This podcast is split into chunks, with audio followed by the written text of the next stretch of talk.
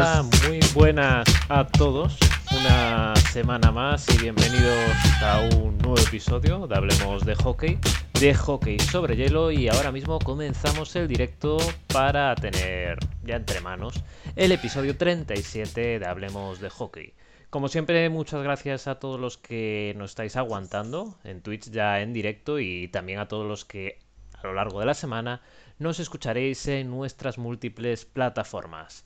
Y bueno, ya para comenzar rapidito vamos con las redes donde nos podéis encontrar, que estamos en Twitter, donde somos arroba hablemos en el grupo de Telegram, en HL en español, en Instagram, donde somos hablemos de hockey, y luego también nos podéis encontrar en YouTube y en iBox, donde somos hablemos de hockey. Y por último en Twitch, donde nos podéis estar viendo ahora mismo en directo, donde somos hablemos hockey. Y vamos ya rápidamente con el equipo titular de hoy. Y tenemos en primer lugar a Eric. Muy buenas, Eric. Hola, ¿qué tal? Recordad que a Eric lo podéis seguir en Twitter, en su cuenta que es arroba Eric Blanche. También tenemos esta semana ya disponible, superando la Injury Reserve, a Moy. Muy buenas, Moy. Buenas, buenas, ¿cómo están todos? A Moy también lo tenéis en Twitter, donde es arroba pack-al y también en su canal de YouTube, que es pack al hielo. Y por último, y no menos importante, tenemos también por aquí a Javi. Muy buenas, Javi. Buenas, Les, ¿qué tal? ¿Cómo estáis todos? A Javi también lo tenéis disponible en Twitter, donde es arroba jballesterosmlg. Y bueno, yo mismo que soy Lex y que me podéis seguir también en la cuenta de Twitter arroba y hoy, aunque vamos a dejar la presentación formal para dentro de un rato cuando llegue, también contaremos con la ayuda para poder conocer un poco mejor en el mundo de la NHL y sobre todo la NHL vinculada al habla hispana, ¿no? Vamos a contar con Francisco Rivera, al que podéis seguir en Twitter en arroba fx-rivera y que bueno, ya comentaremos después, ¿no? Pero está muy ligado a los Kings y, y a México. Pero bueno, dejemos las cositas a su justo tiempo y pasémonos a hablar de la actualidad de la NHL. Y vamos rápidamente con las noticias breves, y es que Sivaneyat se ha convertido en el primer jugador con 6 o más puntos en dos partidos consecutivos contra el mismo oponente. En este caso, los que lo sufrieron han sido, como está siendo últimamente habitual para ellos, los Flyers. Lo sentimos por los aficionados de Flyers. Otra de las noticias de la semana es que Brendan Lemieux ha sido traspasado a Los Angeles Kings precisamente a cambio de una cuarta ronda del próximo draft que va camino de Nueva York ya y aterrizará en los Rangers dentro de muy poco. Otro de los traspasos que también nos ha dejado esta semana tiene que ver con Buffalo y en este caso ha sido Eric Stahl.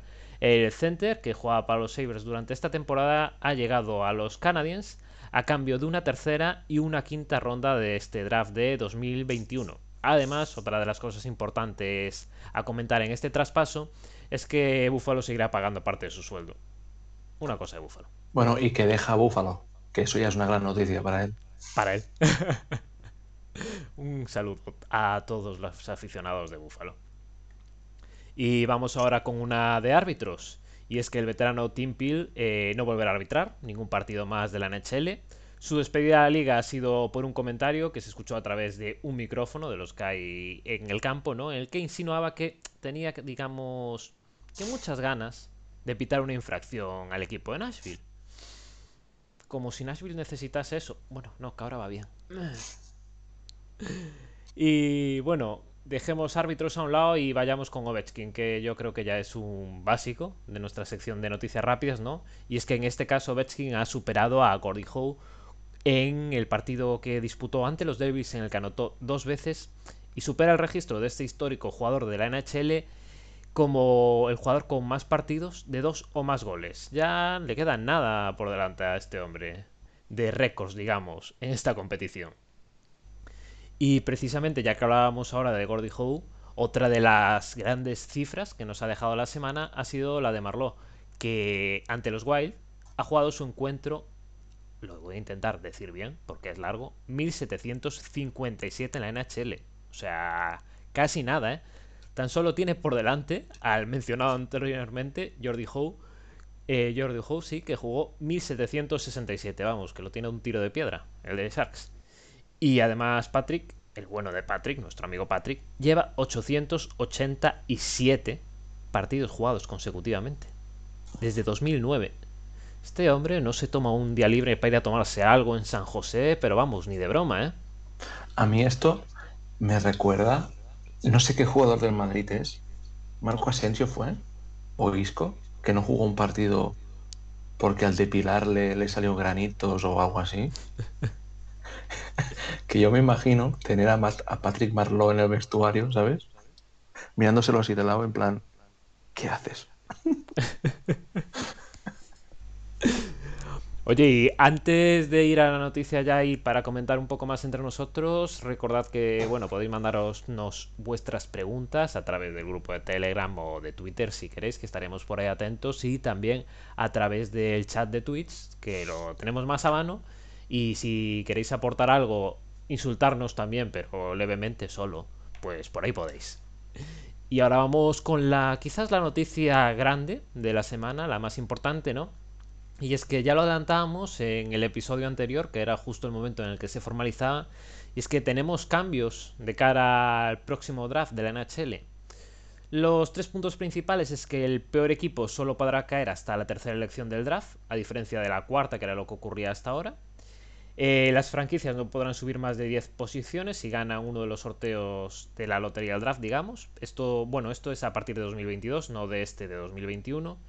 Y también a partir de 2022 la eh, una franquicia tampoco podrá llevarse este, la lotería de draft más de dos, meses, dos veces en un periodo de cinco años, intentando un poco igualar las cosas, ¿no? Y que no veamos que siempre se lo llevan los mismos, digamos. No sé, tú Javi, que he visto por ahí que había escrito algo sobre esto, ¿no? ¿Qué, qué opinión te merecen estos cambios? Sí, a ver, en principio yo creo que ya ya el comisionado no quiso, Batman no quiso hacer cambios drásticos y grandes, pero sí que dijo que habría que retocar algo porque habría que evitar estas, estas casualidades que sí que a veces pasa, de que pues, por el sorteo y demás, pues te suele tocar el primero el mismo equipo, como pasó a los Devils, por ejemplo, ganaron varios sorteos, y luego evitar, por ejemplo, que equipos que caigan en la última posición y que por lo que sea no terminan de arrancar o que no consiguen su, su mirlo blanco ahí para pegar el subidón, pues que se queden pues, dos o tres veces en la cuarta posición como le pasó a, otros equipos. Entonces, de ahí que se vaya a limitar los sorteos de, de 3 a 2 y luego así te vas asegurando un poco también de que el tema de que no el, último clasificado como peor va a quedar en tercera posición para elegir. Luego también, pues para que no ocurra lo de los débiles, como hemos comentado, el tema de, que no puedan ganar dos veces la lotería en, un periodo de cinco años, es para que quede un poquito eh, eh, cancha a otros equipos y decir, venga, pues vamos pasando un poco porque si no, al final hay equipos que por mala suerte, por lo que sea, no, no caen no caen en la posición un poquito fuerte para conseguir buenos jugadores y levantar un poco. Entonces, bueno, son retoques que, bueno, se han llegado al acuerdo entre la Junta de Gobernadores y el propio sindicato para que sea un poquito más equilibrado y que no siempre caigan los mismos equipos, pues porque hay equipos que, pues oye, esto es como que le toca la lotería al final hay gente que tiene un poquito más de suerte o equipos más beneficiados. En este sentido, pues equipos como los Davis pues han, han tenido buena, buenas selecciones por, por, puro azar y también un poquito los porcentajes y demás que es lo que han querido retocar. Entonces, bueno, yo creo que no está mal al principio y veremos qué tal va, va afectando un poquito a los siguientes drafts. Ah, ah, perdón, a mí la verdad es que me gusta eso, que esos cambios. Eh, de los últimos equipos que les pasó eso, me, me, a la mente los Oilers con, con Yakupov, Nugent Hopkins, Taylor Hall, McDavid, todos rondas uno y, y bueno, al final obviamente también tiene que ver mucho el desarrollo de los jugadores y todo, pero, pero pues es una gran ventaja poder elegir el de, de primero en un draft, ¿verdad? Entonces me, me gustan los cambios, la verdad. Sí, yo creo que hay que pensar siempre que el tanking en la NHL cada vez se está poniendo más difícil. O sea, yo creo que no es como en otras ligas que ves equipos que se dejan ir mucho antes. Y con, estas, con esta normativa, pues bueno, alguna favorece más que menos, pero bueno, no poder, ¿no? Lo de no poder repetir en cinco años, pues al final es, para reconstruir tienes tres años. Y es así. Más allá de esto, el problema ya, ya, es de fondo. Y ahí es donde empiezan a caer pues, figuras como los general managers, entrenadores ya ni, ni decirlo. Pero, pero creo que lo importante aquí, sobre todo, es, es ver a partir del año que viene, yo creo. Porque creo que este año, eh, entre el formato que hay de playoff, que van a entrar los mismos que el año pasado, más el expansion draft con Seattle, se quedará un poco, ¿no? Un poco escondido la realidad de, de los cambios para, para futuro. Sí, Búfalo, Búfalo siendo candidato número uno, ¿verdad? Y a llevarse ese primer pick. El 1, el 2 y el 3 se va a llevar. Luchando fuertemente, sí. Y bueno, eh, vamos ahora con el capítulo de lesionados de la semana. Mm, que bueno, aún tenemos unos cuantos. Por una parte tenemos a Kvirate de los Stars que pasa a la IR, pasó esta eh, pasada semana. Luego Dobson de Islanders ha estado alejado del hielo también toda la semana por protocolo COVID.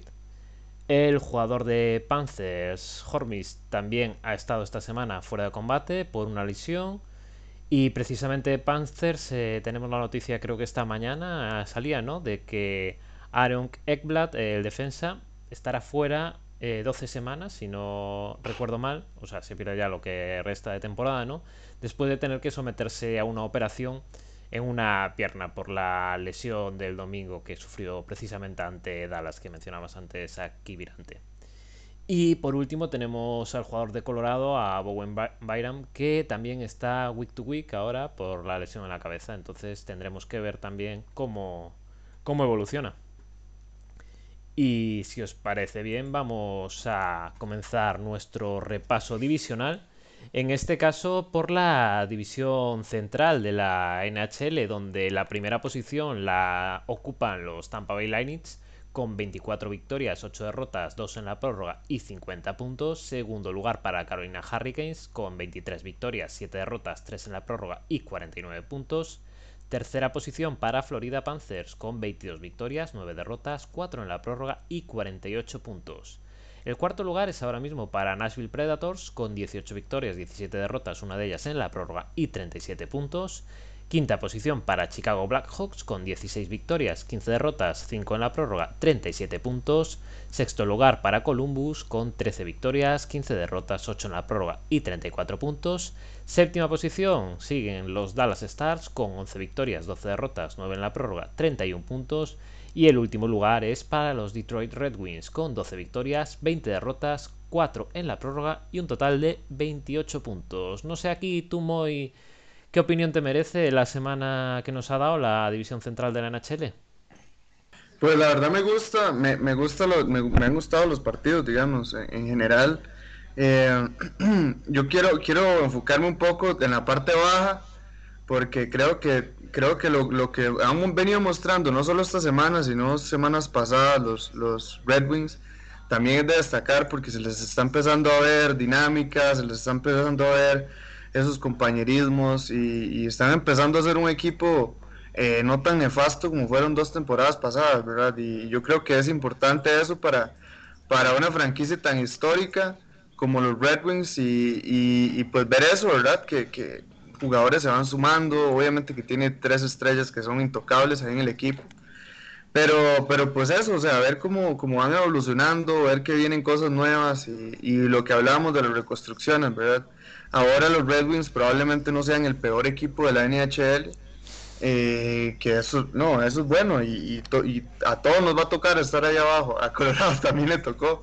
Y pues pues bien, ¿verdad? Yo, yo quería destacar eso de los, de, los, de los Red Wings porque en programas pasados y eh, les hemos dado muy duro a los Red Wings y, lo están haciendo bien ahora. Entonces, pues yo quería destacar eso de, esta división. Creo que esta, esta semana se, empiezan a, a, cruzar las tendencias, ¿no? Y sí que es verdad que Nashville pues lleva cinco victorias seguidas, pero yo sigo pensando que esta cuarta plaza está muy cara y que hoy va cuarto Nashville, pero mañana puedo ir Chicago, dentro de dos semanas puedo ir Dallas. Sí que es verdad que Dallas, con estas dos derrotas consecutivas, em, además contra, contra Florida las dos, pierdes una, una oportunidad importante de, de, recortar puntos, incluso con cuatro partidos menos, que creo que psicológicamente les hubieran venido muy bien, porque es que están yendo al tran-tran y a remolque continuamente. Cada vez que ganan una dos, eh, dos partidos, acaban, acaban perdiendo después dos más.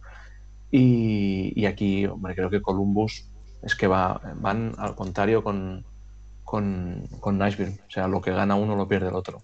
Y Chicago, yo hace ya tres semanitas así que comenté que tarde o temprano se iban a ver las costuras de, este, de esta plantilla que todavía le falta por recuperar piezas importantes.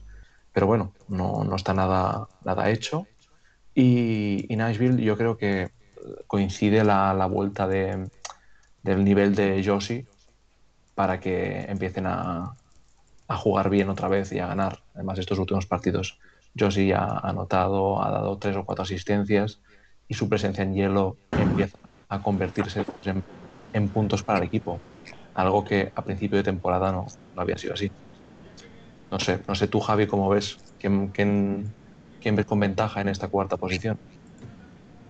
A ver, eh, yo creo que Nashville ha coincidido y podríamos decir que ha tenido la semana fantástica.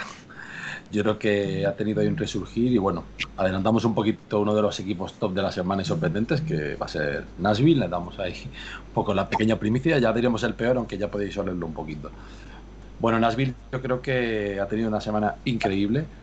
Creo que eh, la, el protagonismo que ha tenido Yuse eh, Saros en portería, que ha sido pues, un muro, a pesar de que a lo mejor Moy no lo termine de ver ahí de los mejores porteros, pero bueno, hay que reconocer que ha tenido una gran semana con un 80, 80, 80 disparos detenidos, 82, increíble, una, una semana muy buena. Y luego, pues, eh, que gente como Fosberg, Hoshi, aunque no termine de arrancar, están todavía ahí, están sumando puntitos y se han metido en la pomada. ¿Que va a estar eh, cara a la cuarta posición? Segurísimo, porque eh, vemos claramente que Chicago sigue ahí, Columbus siempre nos resistimos y Dallas a que va a terminar de arrancar, pero joder, eh, como leemos y vemos en los partidos y un poquito en redes sociales, un poquito las crónicas y demás, Dallas no termina, parece que de creérselo y es su propio enemigo. Es que, incluso Inés, por ejemplo, cuando hablábamos con ella, no auguraba un, buen futuro para los de Dallas porque no se le termina de ver arrancar y ese equipo que no divirtió en la burbuja parece que ha pinchado la burbuja y nos ha devuelto una pequeña realidad que, oye, todos esperábamos que esa cuarta plaza incluso estuviera mmm, contendiente entre Columbus y Dallas. ¿eh? Y fíjate dónde están ambos equipos. Y equipos como Chicago, que dado el inicio de temporada que tuvieron de lesiones, que esta temporada en principio no iba a ser la buena, aunque ahora Kirby se ha vuelto ya, y ahora Nashville ha, ha, tenido un subidón, oye, pues alegría para todos y oye, esa cuarta plaza va a estar ahí a cara de perro, a ver quién, quién la saca. Entonces, eh, bueno, en ese sentido, como decía muy también, Detroit nos ha sorprendido a propios extraños. Eh, oye, pues están aquí y me recuerda un poquito los Senators, que en el sentido ese, marcando un poquito de distancia, pues oye, sacan ese orgullo que otros equipos no sacan y siguen haciendo un poquito de juego. Se les ve ya manera de los brotes verdes que siempre decimos y que parece que, oye, ahí hay equipo y hay futuro. Entonces, bueno, van haciendo su temporadita, van jodiendo a equipitos que dan partidos por tranquilamente por ganados. Es decir, Buah, viene Detroit, relajada, como diríamos, hacer rotaciones, como diría en el fútbol. Y de repente, plas, te cascan ahí y te barren en tu serie. Entonces, me parece que Detroit está haciendo una temporada dignamente de lo que se podría esperar, está bastante bien.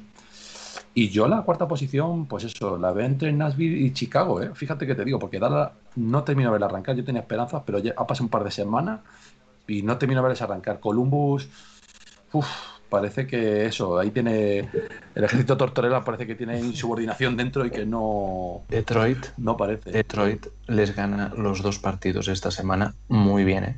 muy fácil. ¿eh? Sí, sí, y no eso ese habla, equipo guerrero y eso habla muy bien de Detroit, pero habla muy mal de Columbus. Correcto, correcto. Y, y también me gustaría eh, resaltar que bueno, de todos estos equipos que estamos hablando, bueno, la mayoría, Nashville, Chicago, Columbus y Detroit tienen 36 partidos, ¿verdad? Dallas tiene 32 apenas. Entonces... Sí, sí pero, pero, antes tenían, tendencia... pero sí, va recortando partidos y no va subiendo tantos puntos, ¿eh? Y saliendo de la zona media-baja, yo vuelvo a romper eh, para hablar de Carolina, ¿eh? Está tapado. O sea, si gana el partido que tiene de menos con Tampa, se pone primera, ¿eh? O sea, no sé si habéis visto algún partido últimamente, pero eh, Ajo está espectacular. No, no, no. A Ajo y Nechas. Y Martin Nechas, eh, exacto.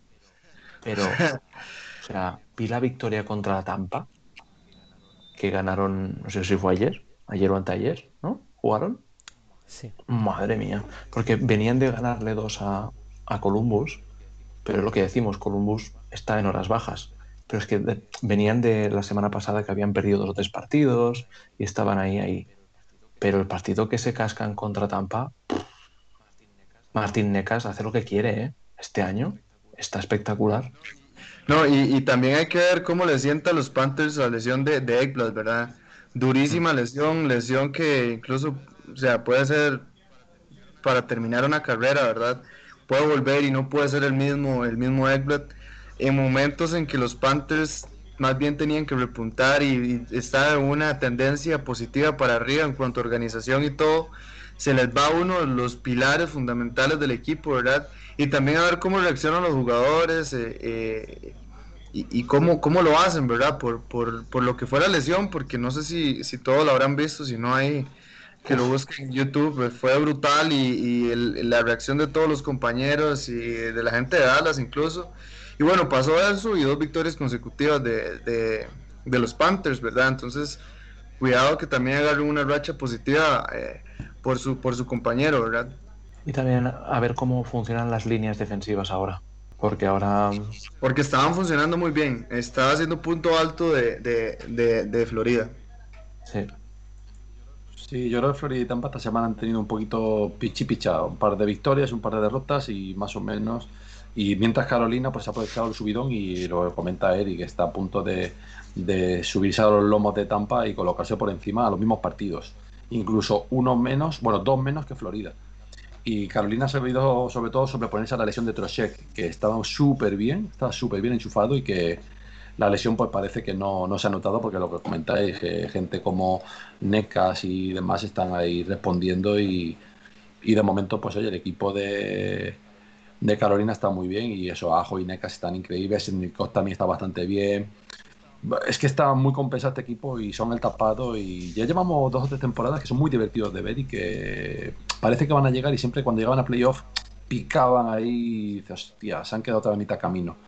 Pero oye, me parece que están haciendo un equipo sólido y oye, según una baja se cubre con otra y están muy bien, muy bien y yo creo que van a dar mucho que hablar. Y, y de Carolina hay que hablar de, de Rob Brindamur, que es que lleva tres años entrenando, dos años y medio, y lo que transmite este equipo desde que lo coge él es un espectáculo. O sea, yo...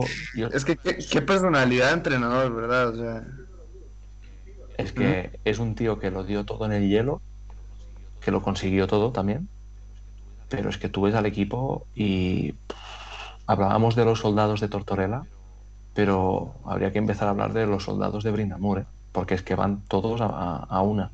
Y yo lo he dicho muchas veces, es un equipo que me gusta mucho ver jugar. O sea, para quien empiece a, a seguir el hockey, yo es uno de los equipos que le diría, mírate cómo presiona este equipo, mira cómo, cómo van y vienen. Creo que es un, es un entrenador que poco a poco se, se, va, se va afianzando y, y esto es Carolina a ver cómo les va.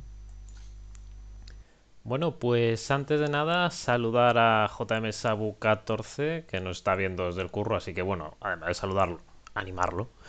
Y a Kundi73, que bueno, que está por aquí también una semana más con nosotros. Y si os parece y me lo permitís, vamos a pasarnos a la división este. Hay cambio de líder.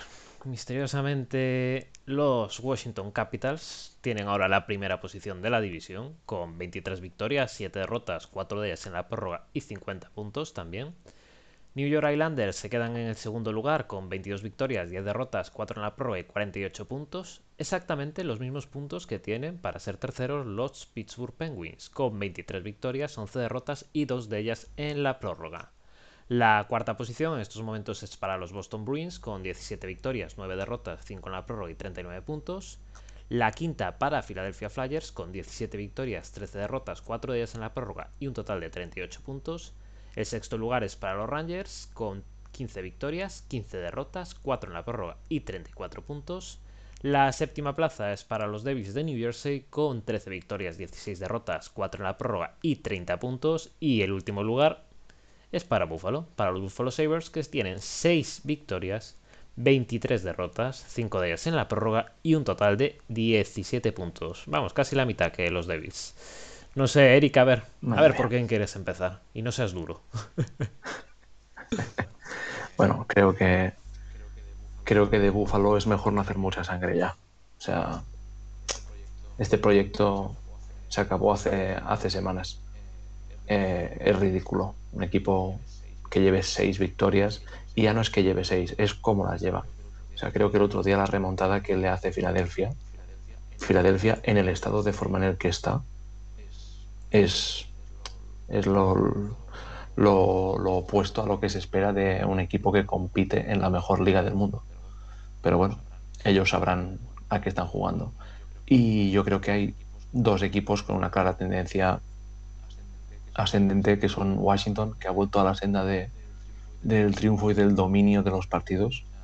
O sea, coincide además con que empiezan a encontrar otra vez a Ovechkin, que es que no me cansaré de decirlo. Es un tío que no sé cómo, después de tantos años, siempre está solo en el hot spot que tiene él, ahí en el círculo del lado de la, de la izquierda, y siempre, siempre tiene ese sitio para él, y no lo entenderé nunca. Eric, Eric, Eric, y, y yo creo que si Ovechkin jugara con Tortorella, no lo pone, lo sienta. Porque no sé, yo por, por, ahí por ahí vi su hilo en Twitter y es que, o sea, también he visto videos yo en el que Westbrook está parado, parado, totalmente, parado totalmente en el círculo esperando, nada más. y nadie lo ve y nadie, y nadie, o sea.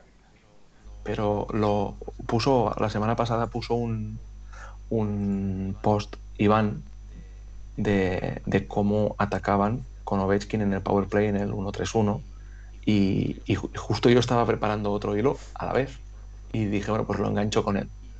Y es que el tío, si tiene el disco, en la línea de medio campo la pasa y se levanta. O sea, ¿ves cómo de, eh, va erguido? Porque es que ya simplemente se deja deslizar hacia el sitio y ya está.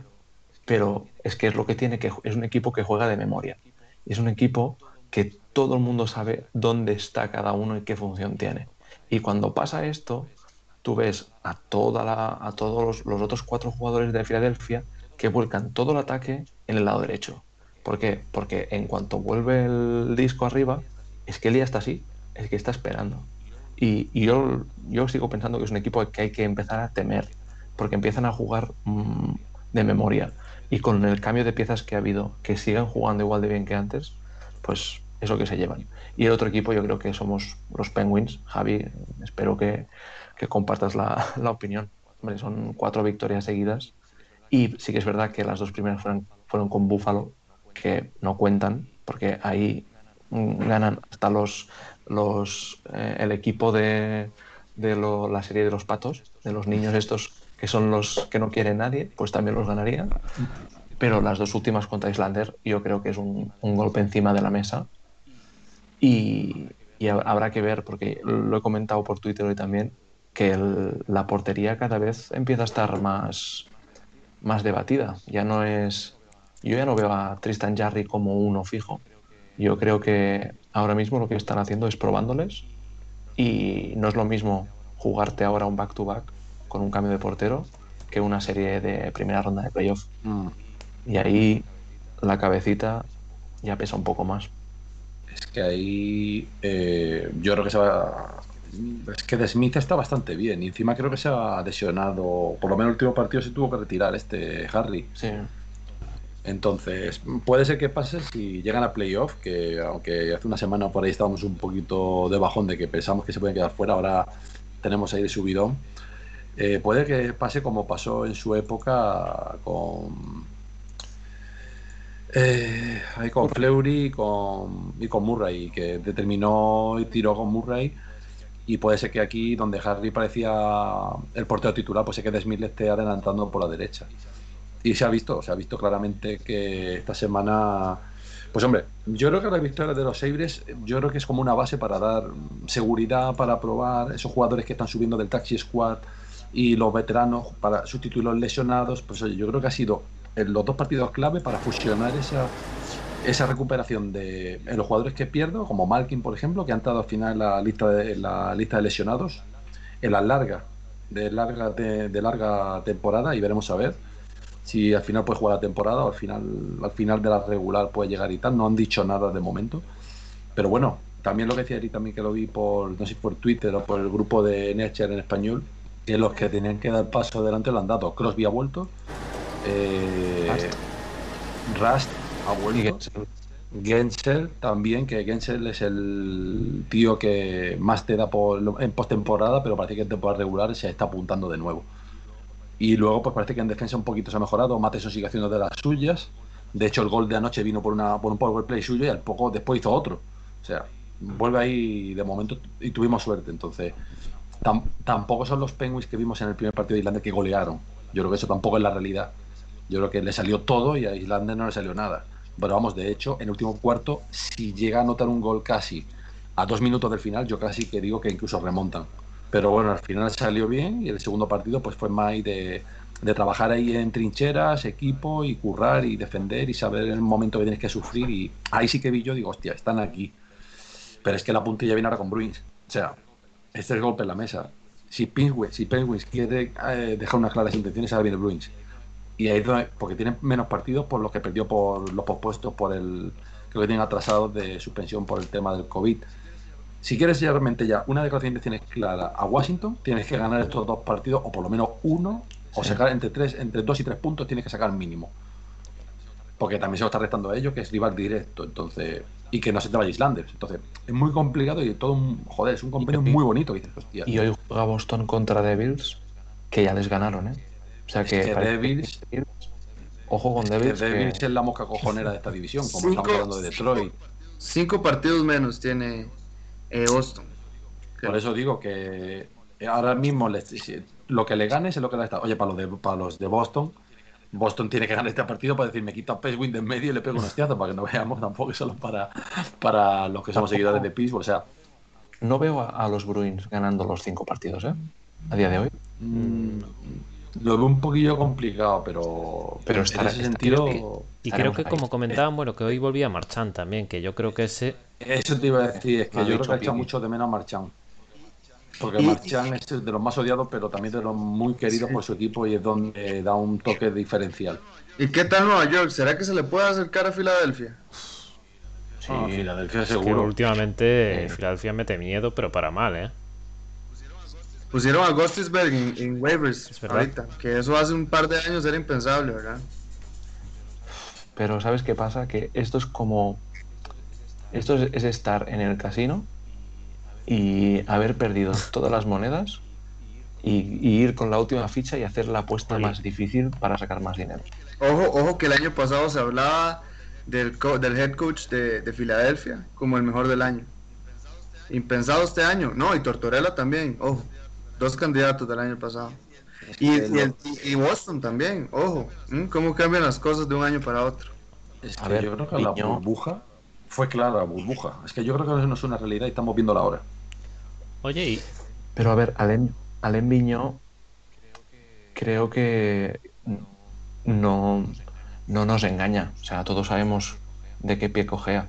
Pero el problema no está en, en el entrenador, que, sí, porque al final es quien de esto, pero eh, la actitud de los jugadores de Filadelfia estos partidos está siendo un desastre.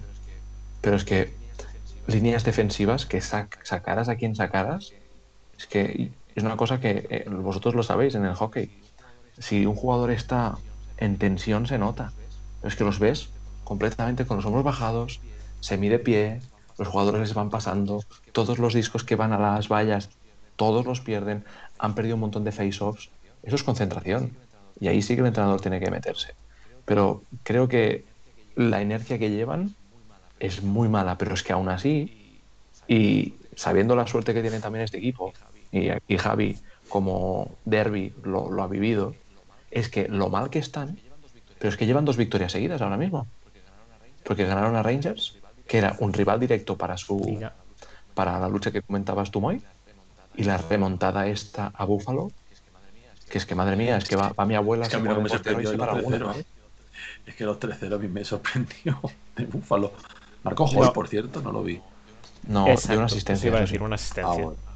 Vale. A Hall hay que tenerlo controlado cada semana. No, Hall, yo creo que el trade deadline lo mismo va fuera, ¿eh? No sé, pero lo que comentabas, tu, tu Moy de Rangers es otro equipo que si no hubiera empezado tan mal, ¿no? Si no hubiera tenido esa, esa racha los primeros los primeros partidos, pues a lo mejor ahora estaríamos hablando de otra cosa, porque sí que es verdad que pierde contra Capitals, pero pierden con un muy buen partido y contra Fires eh, esta semana, pero venían de ganar tres o cuatro partidos seguidos, que si hubieran ganado estos dos, ahora mismo, ¿cuántos puntos tienen? Tienen 34. Mira, estarían con 38 Ahí arriba. eh, por encima. Bueno, estarían igual. Mm, estarían por debajo, sí. Pero estarían ya empatados con Flyers. Y ya, ya no sería tan no tan utópico pensar en, en una, una posibilidad. Incluso la semana pasada tu Lex, cuando pasaste los mocks esos de, de playoff, eh, Sí, se les daban Un un, 7, sí, un por ahí. 8%, ¿no? Por ahí, Algo por ahí. Sí, sí. Y, y, y lo, lo, lo bueno, digamos, de Rangers es que allá hay jugadores eh, como Mikas y Vainajad que están rompiendo esa mala, esa mala dinámica que tenían, ¿me? Fox. Porque, porque este equipo lo estaba aguantando Bushnevich y, y ya parece que no va a ser así y eso está bien. Está bien Oye, y antes de que nos escape, que aquí nos pone por el chat eh, José Canuk, ¿no? De que van a pillar una primera por Hall los Sabres. ¿Vosotros creéis que alguien la va a soltar? Nah, yo no la suelto. Creo que eso es como ir a vender un coche con agujeros de bala en la puerta. ¿eh? Yo no desconfiaría. Yo A ver, tampoco. A ver, yo, yo, yo por Hall, tal vez una primera ronda de un equipo, de un buen equipo ahorita, digamos, un- una primera ronda, una primera ronda Washington, no sé, una cosa así, tal vez sí, pero una primera ronda, un equipo que está mal ahorita, no. A ver, las cosas como son. Taylor Hall es bueno, que llevamos aquí 36 episodios Criticándolo. criticándolo, pero el Sí. tío es bueno. ¿Qué pasa? Que ha llegado a un equipo donde no han sabido encajarle. Y ahí el problema también es del entrenador, porque él realmente mm, no es un jugador que lo veas con una actitud chulesca, prepotente, que, que se deje ir. O sea, yo lo he visto en partidos contra Pens estos días y el tío lo intenta. Lo que pasa es que no lo entienden, porque además Taylor Hall es un jugador que durante mucha parte de su carrera ha tenido ese punto anárquico que tienes que entender cómo, cómo juega y cómo se mueve. Es un tío que le gusta mucho irse para la izquierda para cruzar desde ese lado, ¿no? que realmente un zurdo tiende a hacerlo al revés. Pero A a, mí le me- gusta. A, a mí me gusta mucho compararlo con Seguin, por ejemplo, más que son de, de- del mismo, ¿me entiendes? La misma camada y todo, que son jugadores que, bueno, fueron uno y dos, si no me equivoco, de, su draft. Y pues, eh, o sea, son los más destacados de su generación, digamos, son los más famosos, los que más ganan, las piezas principales, pero se les critica mucho en algún punto de su carrera, ¿verdad? Porque Seguin también, bueno, el año pasado no tanto, pero años anteriores se hablaba mucho, ¿verdad? De su, de su presencia en Dallas.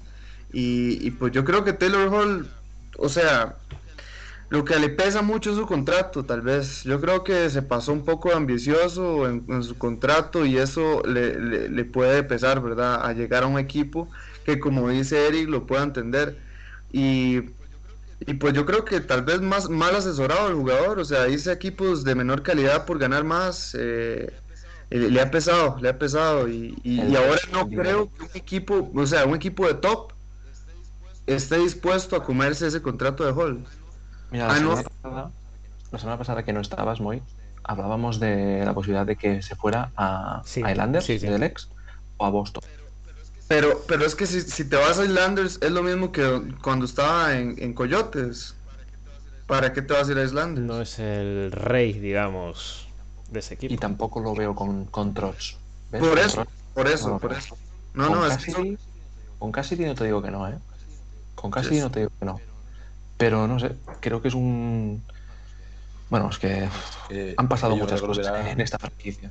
Yo no hubiera convenido mucho seguir en Coyote, yo lo veo clarísimo, porque ya había estado unos meses. Seguía más o menos el proyecto un poco el mismo, un equipo bajo, pero oye, con aspiraciones por lo menos de llegar a playoff. Y que sabes que si no va a llegar a playoff, oye, pues al final te van a traspasar en un momento dado, un añito renuevas y tienes un proyecto, ya te conocen. ¿A qué vas a Búfalo? A ganar dinero, o sea, es que está clarísimo. Entonces, no le puedo ver otra ambición que ganar dinero y no sé, y que convertirte en la estrella y sacar un pedazo de contrato el año siguiente. o sea, es lo único que yo le veo, porque ¿qué proyecto tiene Búfalo a día de hoy? Por desgracia para los seguidores, pues yo no lo veo. Entonces, ¿a qué sitio llega? ¿Ganar dinero? Es que está clarísimo. Entonces, está ganando dinero y encima está haciendo ridículo algunas veces, porque sí que es verdad que lo intenta, pero no, te, no, no aguantas, no o sea, se ha ido por dinero. Y es lo que a mí me fastidia, entre comillas, de este jugador, que sí tiene calidad, se le ve en manera, pero yo creo que ha hecho el ridículo yéndose de un proyecto a otro. Y no te digo que Coyotes fuese el proyecto de la hostia, pero dices tú, joder, mira, si de Coyotes se va, ¿qué te digo yo? Pues no sé por decirte alguno. Tú estás, dolido. tú estás dolido. No, pero joder, si tú, cuando uno se va a un proyecto, y dices tú, joder, es que lo entiendo. Te vas a un proyecto y encima ganas más dinero, tal, pero hostia, tío. Irte a, a, a libres es como si, yo qué sé, como si ves que se va a Búfalo. ¿A qué va Búfalo? A comprar hielo. A ganar dinero y dice, voy a ganar pasta. Bueno, contigo con eso lo levantaría. Hostia. Pero Hall por lo que sea no ha encajado. Entonces, Hall. Pero, pero Hall, Hall, ¿dónde ha encajado? ¿En, en, en Devils nada más? No sé, a lo mejor que te digo yo, miren, llegas a Dallas. Llegas a Dallas, por ejemplo, y dices, joder, Dallas tiene un proyecto. ¿Sabes? Equipos de ese tipo, Dallas, yo qué sé, por algún equipo así. Qué buena es, imagínense juntar a Taylor Sagan a Taylor Hall. no sé, así a Inés le gusta.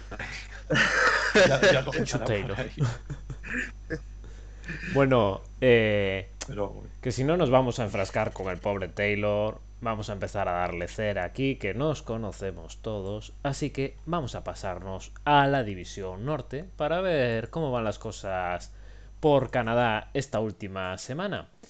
Y en primer lugar, cómo no, siguen estando los Toronto Maple Leafs con 12 22 victorias, 10 derrotas, 3 en la prórroga y 47 puntos. Pero ahí pegaditos, aunque con un partido más, están los Winnipeg Jets que tienen 22 victorias, 12 derrotas, 2 en la prórroga y un total de 46 puntos. Con 45 y tercer lugar tenemos a Edmonton Oilers con 22 victorias, 13 derrotas y 1 en la prórroga. La cuarta posición ahora mismo es para los Canadiens con 14 victorias, 8 derrotas, 9 en la prórroga, 37 puntos. Los Calgary Flames ocupan la quinta posición con 16 victorias, 18 derrotas, 3 en la prórroga y 35 puntos.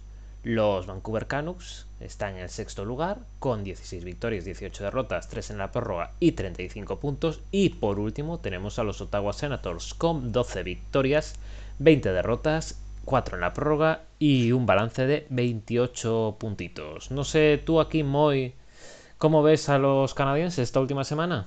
Pues eh, yo creo que acá hay, está claro que hay tres equipos que están jugando a un nivel superior, ¿verdad? Toronto, Winnipeg y, Edmonton están jugando a un nivel superior, ¿verdad? Eh, Montreal está siendo castigado obviamente por, la falta de partidos, los partidos menos que lleva, que lleva 31, cuando la media de la liga son 36.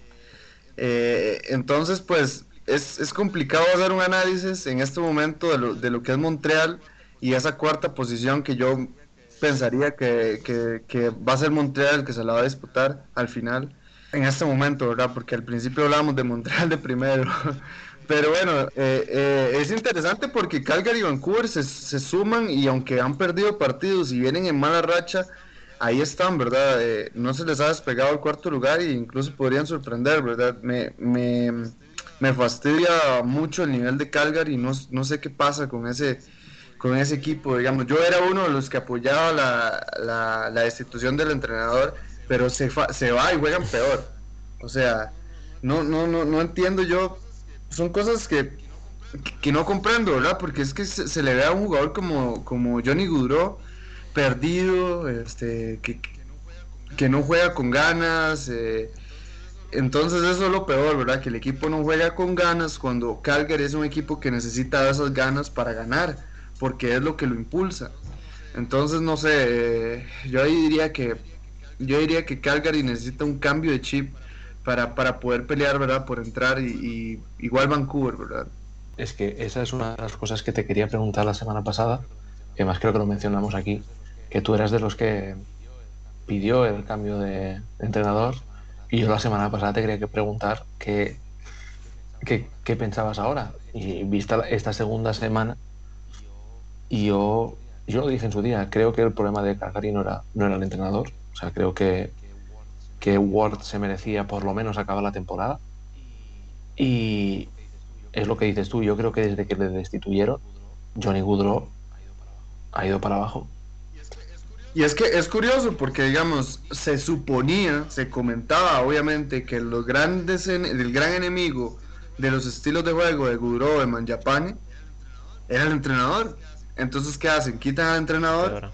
¿Y qué pasa ahora? Parece que no era ese problema, ¿verdad? Porque más bien los jugadores bajan todavía más su, su, su calidad, ¿verdad? Pero de, habrá que ver si, si es que el equipo se acomoda, si es que hay problemas, si es que hacen algo, ¿verdad? Porque va, va a llegar otra vez eh, eh, el, el final de temporada, se va a abrir otra vez los traspasos, todo, se va a cerrar este y otra vez se va a comentar qué pasa con Gudro, sale Gudro, se La eterna- Cuidado la- el no eterno traspaso. Kraken.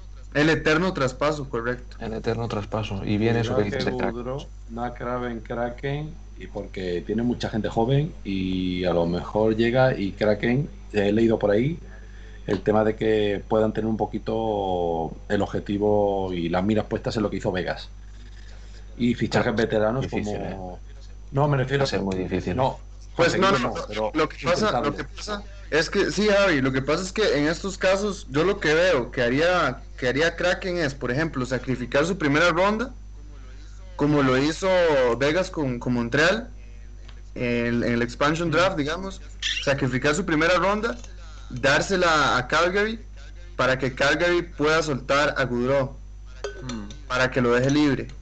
Pero por ejemplo, donde creo que va a sacar petroleos en Sa- en San José. San José va a llegar así con los brazos abiertos. ¿Quién quieres? ¿Qué, qué- qué contrato me vas a quitar? ¿Cuántos te llevas? Por favor, ¿cuál, cuál te El llevas? segundo al ¿Quién quieres? 70%. Porque los pobres y, hombre, yo y luego tiene gente como Brett Burns que ya va acumulando años y hay gente que ya tiene una edad y que a lo mejor se lo podían plantear a, pues a cambio de alguna ronda o a ver Carlson quizás a lo mejor incluso está decepcionado a ver qué pasaría.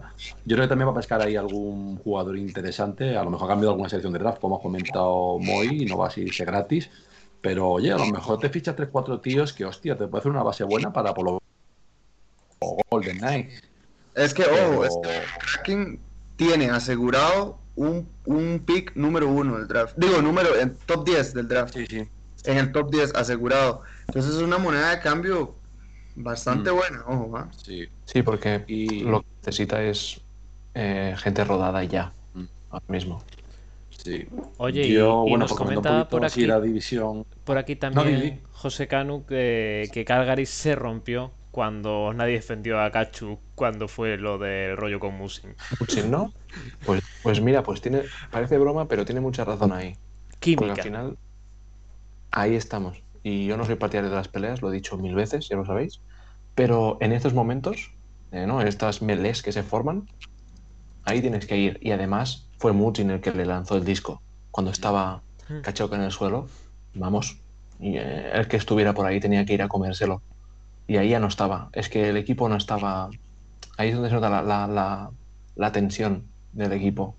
Y lo que comentabas antes, Moy, de, del problema con el entrenador de Goodrow, cuando despidieron a Geoff Ward, estuve leyendo y buscando ya del el año anterior de la Babel y todo, y siempre tuvo palabras de, de alabanza para, para Goodrow y aguantando cuando le decían ¿no? Eh, que no estaba rindiendo, porque es que además sabemos que Johnny Hockey guadianea un poco, ¿eh? o sea, que aparece, desaparece, aparece, desaparece.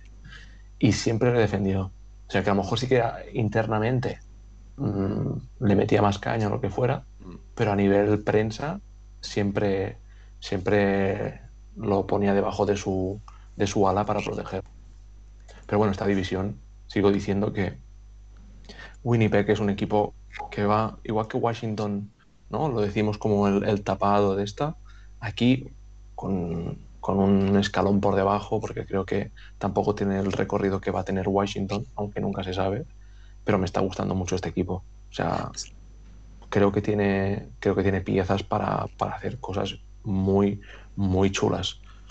Y todo, Sí. todo, Y, Dime, dime. y- y digamos, eh, para, para, para esto, para esto de, de, de, de- los Calgary Flames, que podría tener mucho sentido, porque digamos, Kachuk es un jugador que se deja el alma por todos, por cualquiera de los otros. Exacto. Ese día se Eh, cabreó, ¿eh? Seguro. Igual que comentabais que en la, en la central podría ser el tapado Carolina, yo creo que puede ser aquí el tapado puede ser Winnipeg. ¿eh? Yo creo que además es una posición similar, está justo entre los dos más o menos que estaban favoritos, como le pasaba Tampa con, con Panthers, y aquí le pasa lo mismo, está justo entre Toronto y Edmonton, entonces están ahí medio. Igual que Toronto y Edmonton se han tenido entre ellos, ha salido la última victorioso Edmonton, bueno, pero más o menos va ganando uno, gana otro, pierde uno, pierde otro, primero, segundo, tercero, de repente, ¡pum! Winnipeg ha aparecido ahí y dice, perdona, que estoy aquí. Y yo ya lo comenté la semana pasada que tenía jugadores importantes, que la salida de Ley le ha sentado de lujo y la Dubois se ha encajado a la perfección. Y luego que en portería tienen al que ya conocemos todos, que es eh, un pedazo de portero como es Hellebuck, que yo creo que es increíble. Y luego, pues, que es que mira donde lo mira, tienes a Ehlers, a Connor, tienes al propio Dubois que ha encajado muy bien, y luego, pues, el la línea Weller. 3. Y la línea 3. Porque Mm. de repente, siempre hablábamos de, de la línea, línea 1, ¿no? De mm, Stanley, Mm. Sheffield y Wheeler. Y después de la línea 2 con la llegada de Dubois con Connor y Ehlers. Mm. Pero la línea 3 esta semana, con Cobb, sí. cuatro goles en un partido. Adam Lowry, que lleva todo el año luchando y metiendo goles de asistencia, y Appleton, que también está jugando bien, este equipo, este equipo parece que no, y está mucho más preparado para estos em, combinación de líneas, ¿no? Para, para Sí, por- defender las, me- las mejores líneas de los otros Mm. equipos. Que esto muchas veces no se tiene en cuenta. Porque se Mm. tiene en cuenta, ¿no? Pues la primera línea ofensiva y la segunda, pero es que las terceras y cuartas líneas que tienen que encargarse de primeras y segundas líneas potentes de los rivales, Mm. si no fijaos cuando, cuando han jugado contra Edmonton, cómo luchan las líneas de Winnipeg, que eso no Mm. sale en los resúmenes. En los resúmenes solo ves los goles, los tiros y todo. Pero lo que lucha este equipo, Que parece una tontería, pero Cop lleva 26 puntos, ¿eh? Y es que Cobb está jugando. Efectivamente. Y Appleton, que es un rookie, se adapta a la perfección a esa línea con Lowry, ¿eh? También, que Lowry y Cobb se están, vamos, son complemento, complementarios súper bien. Y luego, por ejemplo, en primera línea es que tiene Statney, ahí que el tío que te hace el trabajo que nadie ve. El Makelele, como decía yo del Madrid en su época. El Makelele que decía, ¿quién metía el gol? Raúl en aquella época, joder, qué mayo soy. Raúl, ¿quién metía gol? Raúl. ¿Y quién te hacía el trabajo sucio? Makelele. Pues Statney es este. Del que nadie habla, pero también te hace un pedazo de trabajo que es el trabajo que muy bueno para que dé esa consistencia a la primera línea. Y- Y porque va muy bien al forecheck también. Y de hecho, o sea, bueno, esto es lo que le lleva, ¿no? Que actualmente, o sea, su racha es de cuatro victorias en cinco partidos. O sea, solo, Mm, solo perdieron uno con Flames. sí. No, no, y ojo, Y- ojo, Ehlers, Ehlers convirtiéndose en un jugador top esta temporada. Ehlers Sí, es un espectáculo. Ehlers es un espectáculo. Mm. Y, oye, y Toronto, que me estaba fijando antes, ¿no? Que esta semana fueron dos victorias y una derrota, pero ¿qué le pasa? Si no va la prórroga, ¿no sirven los partidos en Toronto? Yo creo que Toronto simplemente. ¿Sabes cuando le das a un. a una. a un. A algo en el borde que cuando vibra hace así y poco a poco se va poniendo a sitio? Pues a Toronto le pasa lo mismo. O sea, es un, eh, ni tanto ni tan calvo. O sea, creo que es un equipo que mucha gente tenía ganas que perdiera y en cuanto perdió dos, tres partidos fueron a, la herida y psicológicamente creo que lo- los jugadores notaron que esas derrotas hicieron mucho ruido comparado con la cantidad de victorias que llevaban.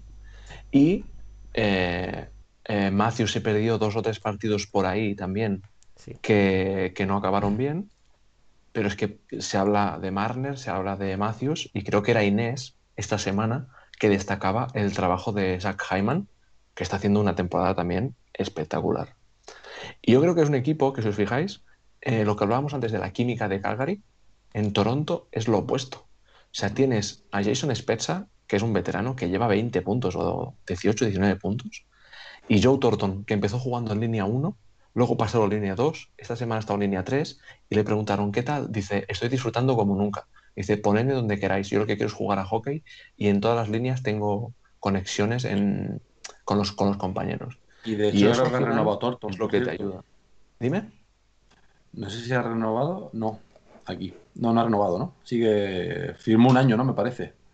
Bueno, con Sí. 42 tacos, Sí. yo creo que ir haciendo Año eh, a año, ¿no? eh, año a año. Pero Bueno, es como- señores, señores, igual Galchenio, ¿qué? Galchenio, lo poquito que ha jugado, bien. Yo creo Sí, que. sí. Yo creo Su que lo ha mejor hecho- versión. La Sí, que sí, no sí. con Coyote sin Pain se la está sacando aquí, ¿eh? Muy bien. muy pocos sí. partidos, ¿eh? Muy Del- pero de lo poquito, es exacto, es de lo, de lo poquito se ve bien. Y es que, digamos, lo que pasa, lo que pasa en, en Toronto es que Marner y, Matthews, con la cantidad de minutos que juegan, se separan muchísimo de sus compañeros, digamos. Marner tiene 44 puntos, eh, Matthews 40, y ya después hay que ver hasta el capitán Tavares con 28, y ahí para abajo, ¿verdad? Y es como que si estos dos no funcionan con todo el tiempo que les dan, eh, se ahoga, se ahoga Toronto. Es- Toronto está cayendo en, en- en- el pecado de Edmonton, creo yo. Y cuidado, ahí de, jugarlo todo, de jugarlo todo a una carta, ¿no? Sí, me parece, Pero- me, a- me pero- parece. ¿Sabes qué pasa? Que creo que tiene la suerte de que, por ejemplo, Morgan Rayleigh, Sí, cuando juega, asegura muy bien atrás. Y está con DJ Brody, pero es que además, cuando juegan Murzin y Hall, también. Y cuando tienes dos de las tres líneas defensivas que te permiten poner a tus mejores líneas ofensivas que se van muy profundos, eso te da que los defensas tienen, o sea, la, la línea ofensiva rival tiene que ir muy para atrás y llegan más cansados a- a- cuando van a atacar. Y eso Toronto es, yo creo que es lo que cambia del año pasado. Creo que tienen una seguridad defensiva que no tenían, porque es que a nivel ofensivo creo que no los descubriremos ahora. O sea, eh, y es- o sea, William Nylander ahora llevamos una semana sin hablar de él, pero pues que realmente no le necesitan. O sea, bueno, muchachos, vamos, vamos. Pongámonos un poquito picantes aquí. venga, va. ¿Es Toronto contender o no es contender Toronto? es el, es el líder, Es que, ¿verdad? Es el es que equipo yo creo que división canadiense Creo es una burbuja. que es- creo que está por debajo de un par o tres de equipos. Pero de los cuatro primeros cinco, seguro que lo pongo. Hombre, Ah, bueno. Ah, bueno. yo creo que Capitals, Tampoco- eh, tampoco me la juego Golden. Knights, eh, eh, Colorado. eh, eh, hostia, yo creo que esos tres mínimos tienen que, por lo menos, yo creo que principio por ¿eh? ahí. Pero está. Bueno, Tampa y Florida, cuidado, eh. No, pero Tam- Tampa, yo creo que Florida, es- cuidado. Tampa es el contender número uno dos. ¿Y no puede Sí, ser Carolina por delante? Tampa, Tampa, Tampa, si quiere. Este año Tampa, yo ¿Y no sé. Carolina? No, Eric, Eric, digamos, Tampa, para mí que Tampa está tomándose las vacaciones ahí en la playa, en Tampa Bay, Falta tomando cerveza, eh, sentados en una silla, al sol en la playa, y cuando sean los playoffs, vamos a ver a Tampa de nuevo. Eso creo yo, eso creo yo, por ejemplo. Pero eso te hace Sí. tu propio rival. Y creo que a principio de temporada te lo puedes mm, semi permitir. Porque es lo que decimos, es que Tampa es uno de los equipos que juega de memoria. Y, es un es percutor. Y, venga, y ahora esta línea y la otra. Y les falta Kucherov. Y obviamente van a ser candidatos a, a llevarse la Stanley. Pero falta ver también cómo haces este cambio, porque en, en la- yo creo que las primeras dos divisiones, o sea, las primeras dos rondas las, las van a pasar fácil, pero después sabemos que todo se tuerce. Y acor- acordémonos que hace dos años, o no hace tres años, Columbus, que no iba a hacer nada, los cepilló. Que obviamente no tiene que repetirse. Yo creo que a este equipo esto ya no le vuelve a pasar nunca más. El año pasado, el año pasado les costó, ¿ah? Pero es que 4-2, ¿no fue? 4-2. Creo que sí, pero sí, sí les costó bastante, digamos, no fue como que fue un paseo, ¿verdad?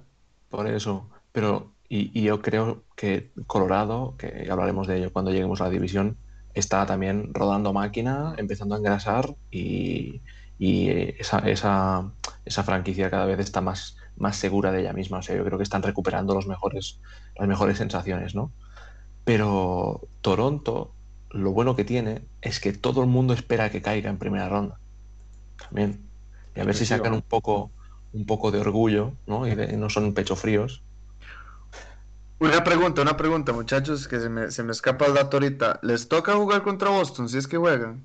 o, están, no están separados, están separados. Les, les podría tocar, digamos.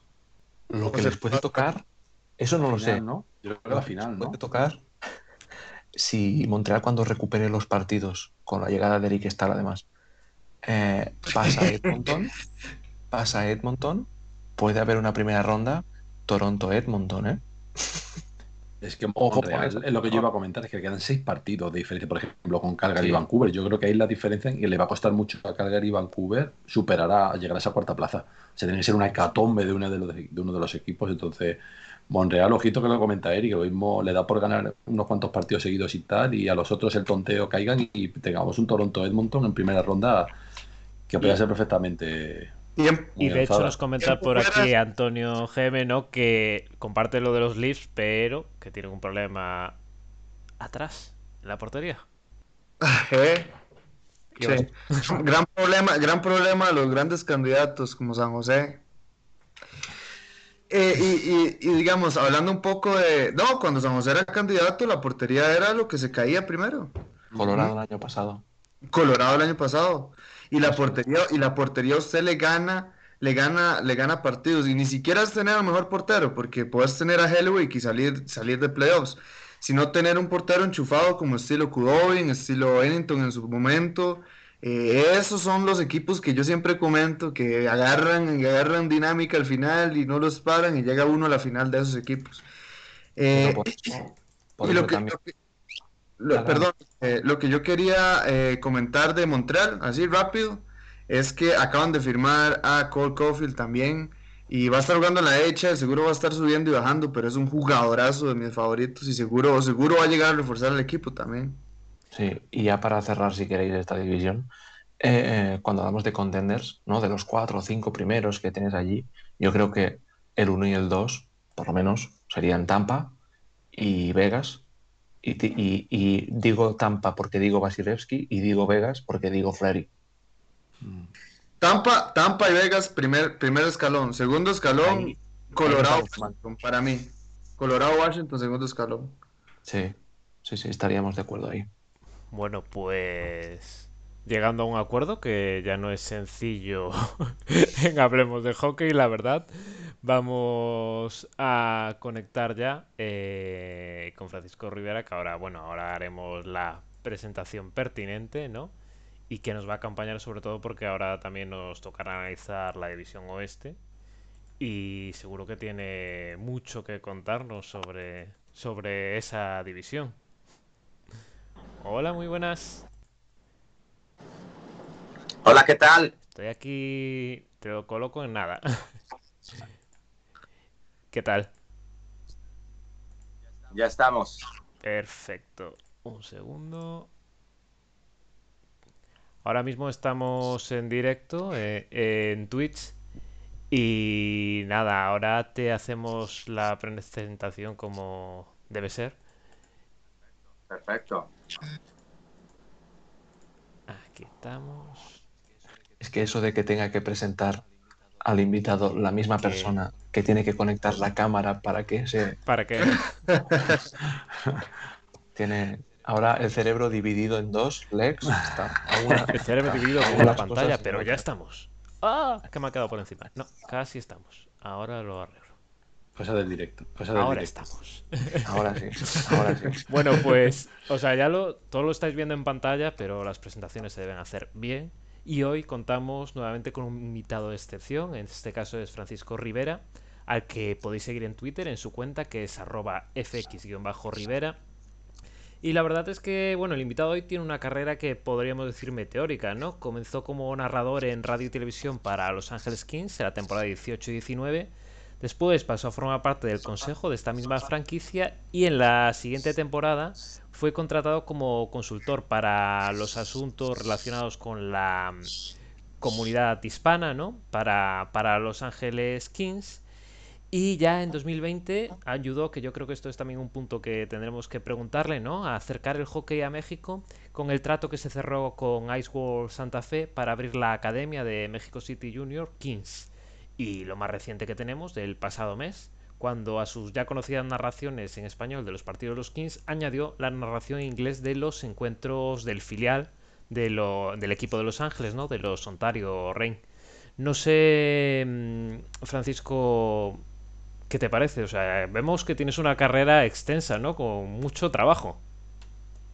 ¿Cómo están? ¿Cómo están? Qué, gusto saludarles a, todos mis hermanos, a todos mis hermanos en España, en España les mando un gran abrazo. Quiero mucho, quiero mucho, tengo amigos, de hecho, amigos, de hecho, el productor, el productor con el que yo comencé, empiezo con Fox Sports, comencé, comencé, de hecho, eh, narrando béisbol, narrando béisbol, este, este, es, es, español, es, es español. Entonces, para mí ha habido, para mí ha habido mucha gente, mucha gente de España, mucha gente de España que ha sido parte instrumental en mi vida, en mi carrera, en mi carrera, les puedo decir, puedo decir. Y, y bueno, y, y bueno, sí, llevo, sí, llevo, llevo desde el 200 esto, pero esto, pero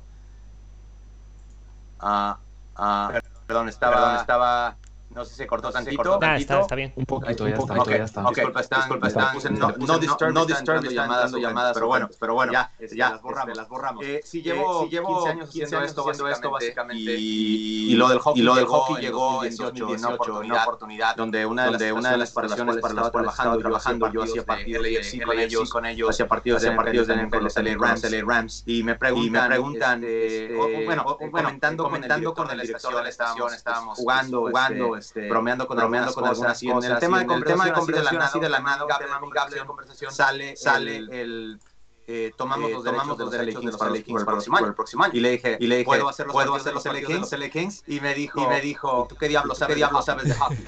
y le dije, y bueno, le dije, bueno, déjame dar, déjame dar mi background, entonces, de todo lo que sabes que hago, que. Eh, yo ya narré, ya narré Olimpiadas de, de Vancouver 2010 para DirecTV, que es la cadena está en Sudamérica, Los de Los Ángeles, Sudamérica. Este, aparte de eso, tengo dos sobrinos que jugaron en la selección nacional de México y tengo otro sobrino nació nació y creció en Canadá, en Canadá y él estuvo un prospecto para NHL también. Entonces, entonces, para mí, para mí es algo personal, personal, independientemente del hecho de que, bueno, que, bueno, yo en México, en México, pues teníamos ESPN y pasamos los partidos de Kings y ese jersey de los 80 que es el logo, el logo que más o menos como el que traigo ahorita, pero sí es el jersey nuevo, pero ese negro, ese negro gris o plateado, plateado, el de moda. Alguna vez, alguna vez a los 16 años de papá, de papá, de regalos de noventas, de Navidad, que me dieron Entonces, ha habido una conexión interesante ya con LA. Entonces, ya cuando él, ya cuando él escuchó todo eso, todo eso, me dice, oye, me haces un demo. Ok, perfecto. Y un buen amigo, buen amigo de radio, de radio, hasta le puso, hasta le puso bien bonitos, bonitos, este, de la sirena, de la sirena cuando el gol, el gol, público, y me lo armó, padrísimo para demo, para enseñarlo. Escogí el gol de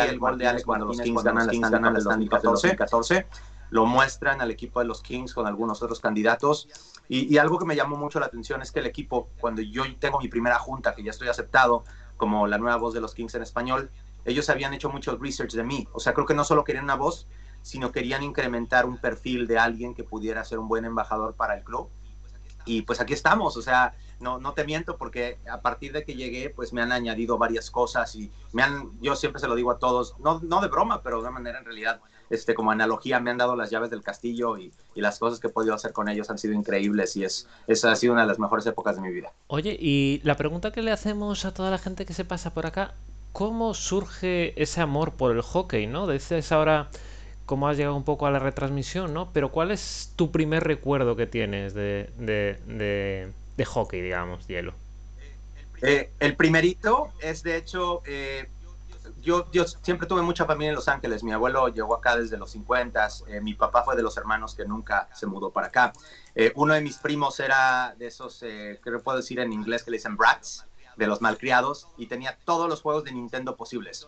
Entonces, cuando él ya es adolescente y ya crece y está interesado en fiestas y en muchachas en vez de videojuegos, me manda una gran cantidad de juegos a México, ¿no? Como 30 más o menos. Tenía como 100 el desgraciado. y, este, y de repente en uno de esos estaba Ice Hockey, de, para NES, el, el primer juego de, de Nintendo. Entonces, pues yo lo rescaté entre esos y como ya me empezaba a gustar el fútbol, soccer y el béisbol por mi papá, que siempre fue muy deportista, pues lo empezábamos a jugar, mi papá y yo, este, y así fue, ese fue el primer, primer recuerdo que tengo. Este, después de ahí, obviamente, como te digo, en televisión por cable, alguna vez ver, ver partidos de los LA Kings. Y también eh, hubo una telenovela que no sé si usted, bueno, eh, Angélica María creo que es una de las artistas más reconocidas a nivel mundial en, en, telenovelas y etcétera, etcétera. Ella hizo una telenovela en 1994 llamada Agujetas de color de rosa, donde eh, la parte de la trama de la historia es que dos de los protagonistas adolescentes juegan frente a frente en equipos de hockey. Eh, eso fue cuando dos de las pistas en México se abren en la Ciudad de México, que son San Jerónimo y Lomas Verdes. Y es donde el boom del hockey se da tremendamente en la Ciudad de México con la apertura de dos pistas. Yo no patiné, no era un niño normal, yo no salía en bicicleta, yo jugaba fútbol todo, el tiempo, dormía con un balón y después con el béisbol, con, mi uniforme y mi gorra y, y mi bat y todo eso. Eh, entonces yo no patinaba, yo no andaba en bicicleta, pero sí le pedí a mi papá que cuando la primera vez en esa pista que se presentó a jugar los equipos olímpicos de Rusia y de Estados Unidos, le pedí a mi papá que me llevara en el 94. Entonces, para mí creo que son esas cosas, ¿no? Este, verlo en la televisión, después ir a mi primer partido en 94 y, y también antes de eso, finales de los 80s, principios de los 90s, pues el videojuego básicamente. Bueno, Javi, creo que tú tenías ahí alguna preguntilla, ¿no? También que querías hacer. Sí, bueno, ante todo, gracias Francisco por estar con nosotros, un placer. Eh, eh, contacté contigo a través de, Twitter y demás y me llamó mucho la atención porque, bueno, es un tema que estamos comentando mucho con todos los invitados. Hemos tenido a Octavio, a Israel, que están en la página de NHL en español. Hemos visto que desde, desde lo que es la corporación de NHL en sí, parece que han potenciado esa, esa lucha por abrirse al mercado de habla hispana, algo como que yo creo que un poco tenía de lado o dada la espalda lo que es la organización a a los seguidores de habla hispana y aunque siendo la segunda lengua más hablada del mundo y también por ejemplo en Estados Unidos por ejemplo que es un gran número de, personas hispanohablantes eh, que siguen el hockey. Entonces eh, no sé, por ejemplo, sí que veo que, por ejemplo, han dado ese salto en la web y que tienen muchos seguidores en redes sociales, pero, por ejemplo, veo todavía falta, pues, por ejemplo, tú ves eh, partidos, bueno, salvando la distancia, sí que los seguidores, por ejemplo, en béisbol es brutal, por ejemplo, los Dodgers y demás, que tienen transmisiones en español, que tú pones lo que es la, la, la app de, de, eh, de MLB y tú puedes seguir los partidos en español o en inglés. Por ejemplo, eso en, en, lo que es la NHL no lo ha tenido. Entonces, a mí me llamó mucho la atención y por eso fue contacté contigo que ibas a retransmitir o la idea era retransmitir partidos de los Kings en español. Que sí que es verdad que creo que lo que es el, el tema de la herencia hispana, sí que algún partido, no sé si un par de ellos o tres a lo largo de la temporada, de aquí hacia atrás, sí que se ha hecho. Pero, por ejemplo, eh, bueno, habrá varias preguntas y demás. La primera, sobre todo, ¿cómo ves el futuro de lo que es la lengua, eh, la lengua de español, el, futuro de la NHL? aunque sí que te salvo yo un poquito, sí que la NHL ha abierto el mercado, pero lo que los, los equipos todavía siguen cerrados. Sí que Arizona ha abierto un poquito, eh, sí que ha abierto un poquito Vegas también. Sharks se lanzó, pero no termina de arrancar, las redes sociales no terminan de arrancar. Los Sharks también sí que hacen partidos en español alguno. La propiedad de Arizona sí que parece que ha, ha llenado lo que es un poquito del español el equipo y se ha lanzado ese mercado. Pero, por ejemplo, equipos como Kings, en este caso contigo sí que han apostado, pero por ejemplo sí que le ve un poco de déficit en el sentido de redes sociales, una web propia, cuando en California y en Los Ángeles en sí, lo que es la lengua en español, vamos, si no es la segunda, casi roza con el inglés, que es difícil, pero es muy hablada. Yo he estado allí en Los Ángeles y yo tengo un poquito de Kings porque he estado allí y me robó lo que los Dodgers y Kings el haber estado allí y, es que allí pues hablan español tranquilamente y que te van a atender muy bien. Entonces, ¿qué futuro le ves en principio a lo que es el español en la NHL? Y luego, ¿qué crees que le falta para dar ese paso a los equipos? Mira, Javier, es, un excelente punto el que traes a colación y esto es parte en realidad de lo que eh, trata mi trabajo, aparte de estar como comentarista en cuestión de, que el equipo recaiga en mí, en mi opinión sobre muchas de estas cosas.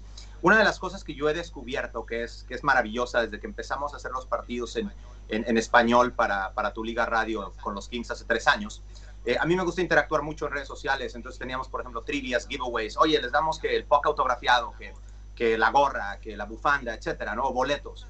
Y mucha de la gente que hablaba conmigo me hablaba en inglés y me decía, lo que pasa es que mis papás escuchan el fútbol en esta sesión de radio o el béisbol, por ejemplo, pero este, a nosotros nos gusta cómo se escucha la narración en español, pero la interacción con ellos era en inglés. Entonces, una de las cosas que yo entendí es que nuestra, nuestra afición es muy diversa, no es nada más alguien que habla español, sino es como eh, atacar el mercado hispano con el hispano bilingüe, por decirlo de una manera.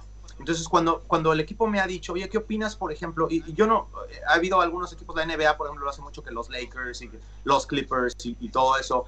Este, yo creo que nuestra marca tiene un valor importante como LA Kings.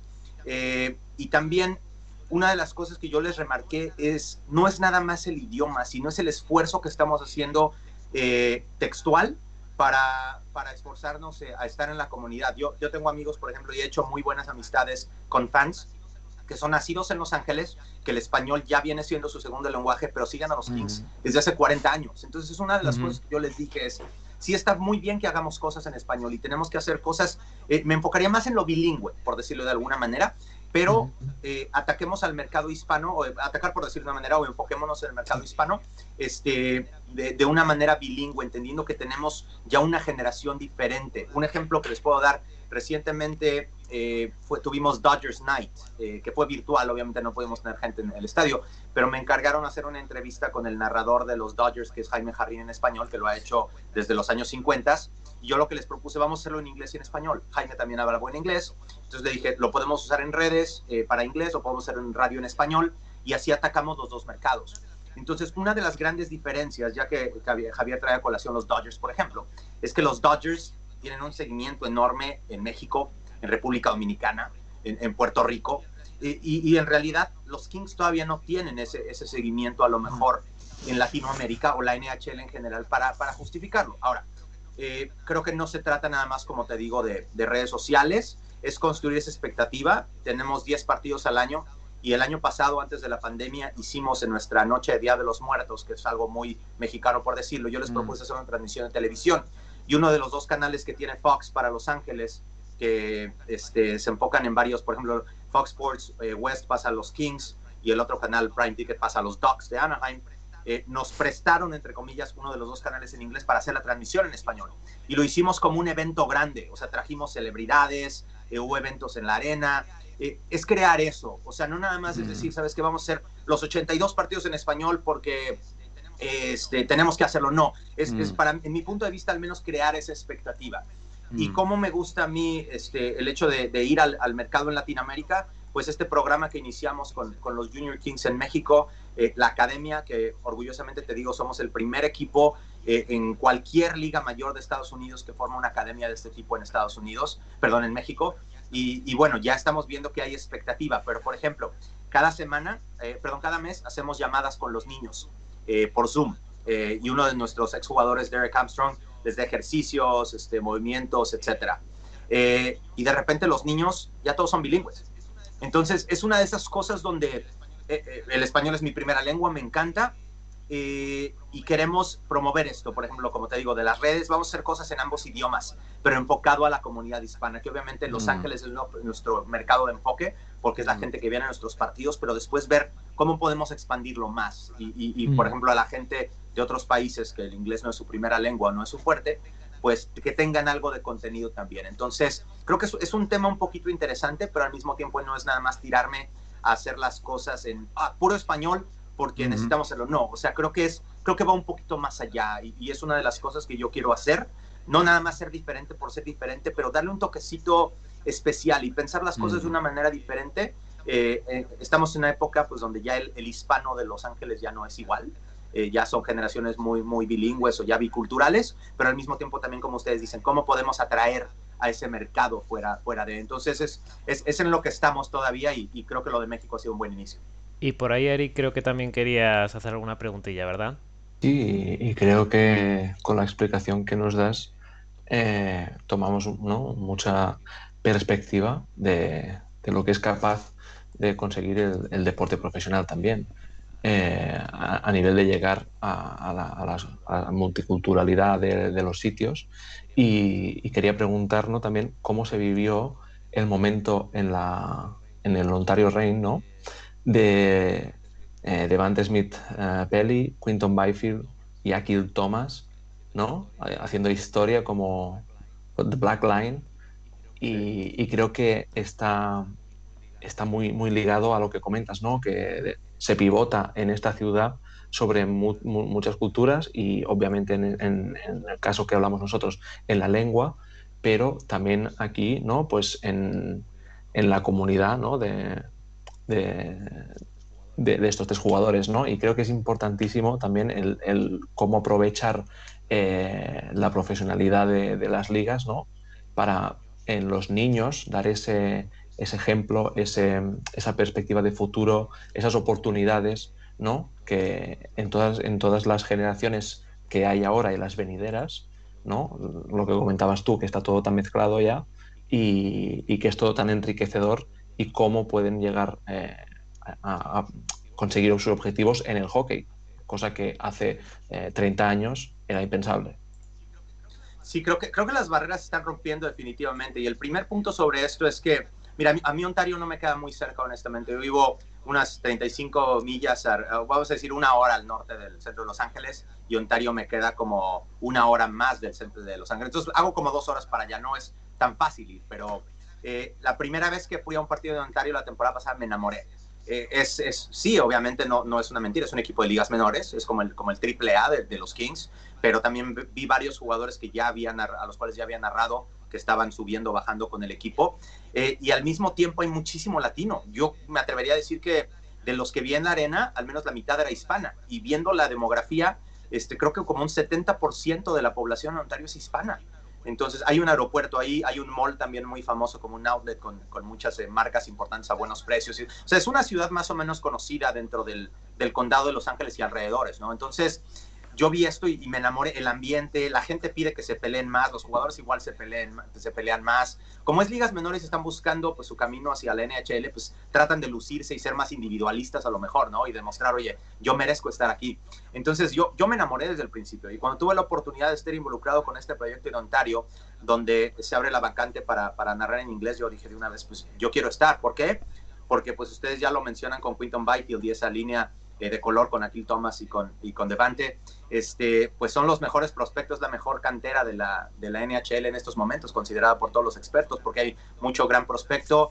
Se da lo de Quinton Byfield, que es el, el jugador de color seleccionado más alto en un draft del NHL, en, segundo el, el, año pasado, y creo que no nada más por un movimiento publicitario, o sea, es un jugadorazo, es un, es un niño, es un niño de 18 años que mide eh, metro noventa y tantos, y es, es, un monstruo, o sea, físicamente, como dicen, es un freak en realidad, o sea, es, no, no, no es algo normal. Y aparte la velocidad con la que se mueve, yo ya me tocó verlo jugar en vivo y narrarlo y parece una bailarina, o sea, literalmente tiene una agilidad de pies enorme. Entonces, creo que no nada más va con eso, como te digo, o sea, no nada más es haz las cosas por hacerlas, sino que todo tenga una sustancia detrás. Y creo que cuando algo se, se mezcla tan bonito como decir, ok, eh, tienes a alguien de una comunidad afroamericana, por ejemplo, o, eh, vamos a decir afrocanadiense, que, que está empujando fuerte, y de repente tienes a un jugador y tiene sentido los dos lados, pues hazlo, ¿no? Y jale el gatillo y, y tráete a, a Quinton, ¿no? Eh, este fue un gran momento. Yo te puedo decir a mí, este, recientemente cuando fue lo del partido de Ontario Reign, este, hicimos varias entrevistas con NHL con New York Times,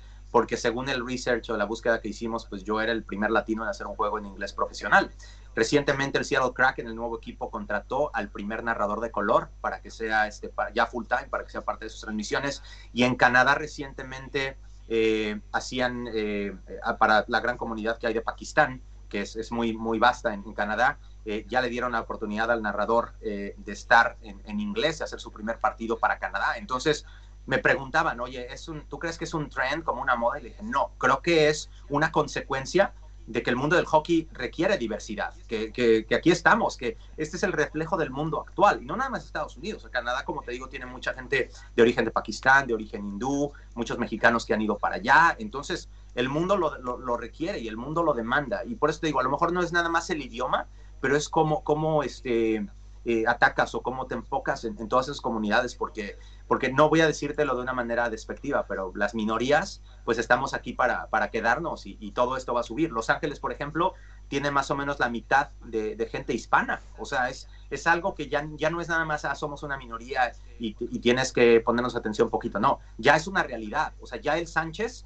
se escucha igual que el Wilson. O sea, ya somos parte de una normalidad en estos momentos, ¿no? Y creo que es por ahí a donde vamos. Y por eso eh, creo que eh, haces un gran punto en el sentido de que, de que es muy bonito ver a dónde los deportes trascienden. No es un secreto que eh, en nuestro país ha vivido este, cambios muy importantes y, y, varios, este, y el 2020 fue un año bastante difícil en muchos aspectos. Entonces, qué padre es ver, qué bonito es ver que, que por medio del deporte podemos eh, lograr cosas importantes e inspirar a, a, muchos niños o muchos jóvenes en decir, sabes que si, si Quinton Byfield pudo eh, eh, entrar a la NHL, yo puedo hacerlo. Si Francisco hizo un partido en inglés Eso siendo es. mexicano, ¿por qué no puede hacerlo? ¿no? O sea, es, es creo que la labor de que cada quien poniendo su pequeño granito de arena, de arena para hacer crecer este, este bello deporte.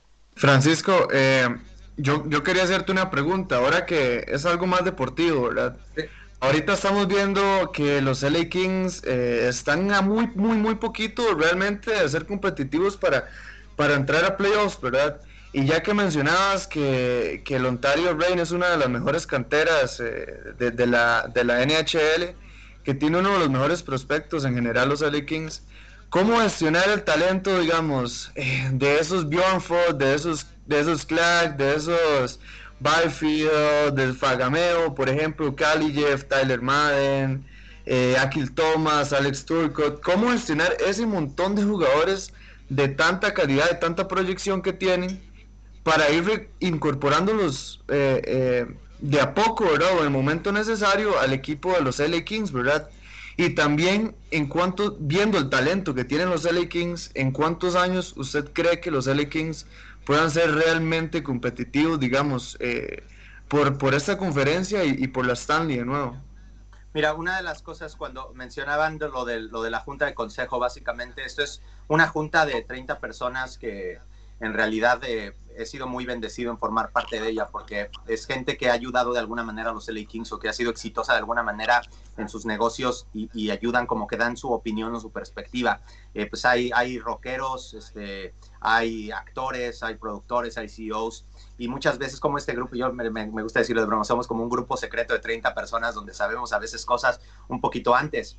Y, y creo que en alguna ocasión en una de esas juntas llega Lou Robitaille, que es nuestro presidente, ex leyenda obviamente y Hall of Famer de la NHL, y nos hablan de ese plan de tres años, que significa básicamente desde el 19-20 hacia adelante, o la temporada 19-20, donde en tres años vamos a volver a un estatus de la Stanley Cup. Entonces, el primer año, que fue el pasado, es, es el primero de Todd McLellan como head coach. Vamos a regresarlo de la identidad de este equipo, ¿no? Algunos de los veteranos, obviamente, se les dan muchos contratos muy largos, eh, parte de esto, no voy a decir agradecimiento, pero sí es una lealtad por todo lo que los Copitars, los Carter, los Browns, los Quicks han hecho. Pero yo creo que muchas veces, y, no nada más ellos que son estrellas, nosotros, ¿no? A veces tendemos a sentirnos muy cómodos cuando las cosas están bien y tranquilas. Y de repente yo creo que muchos de esos veteranos necesitaban un despertar. Y eso fue parte del año pasado. Y ver cómo quién estaba disponible. Mencionas a, a Toby Bjornford, a Kale Clay, a Mikey Anderson que debutan el año pasado. Este es el segundo año. Para mí este es el más importante, este es el crucial yo no pensé que los Kings iban a competir tanto.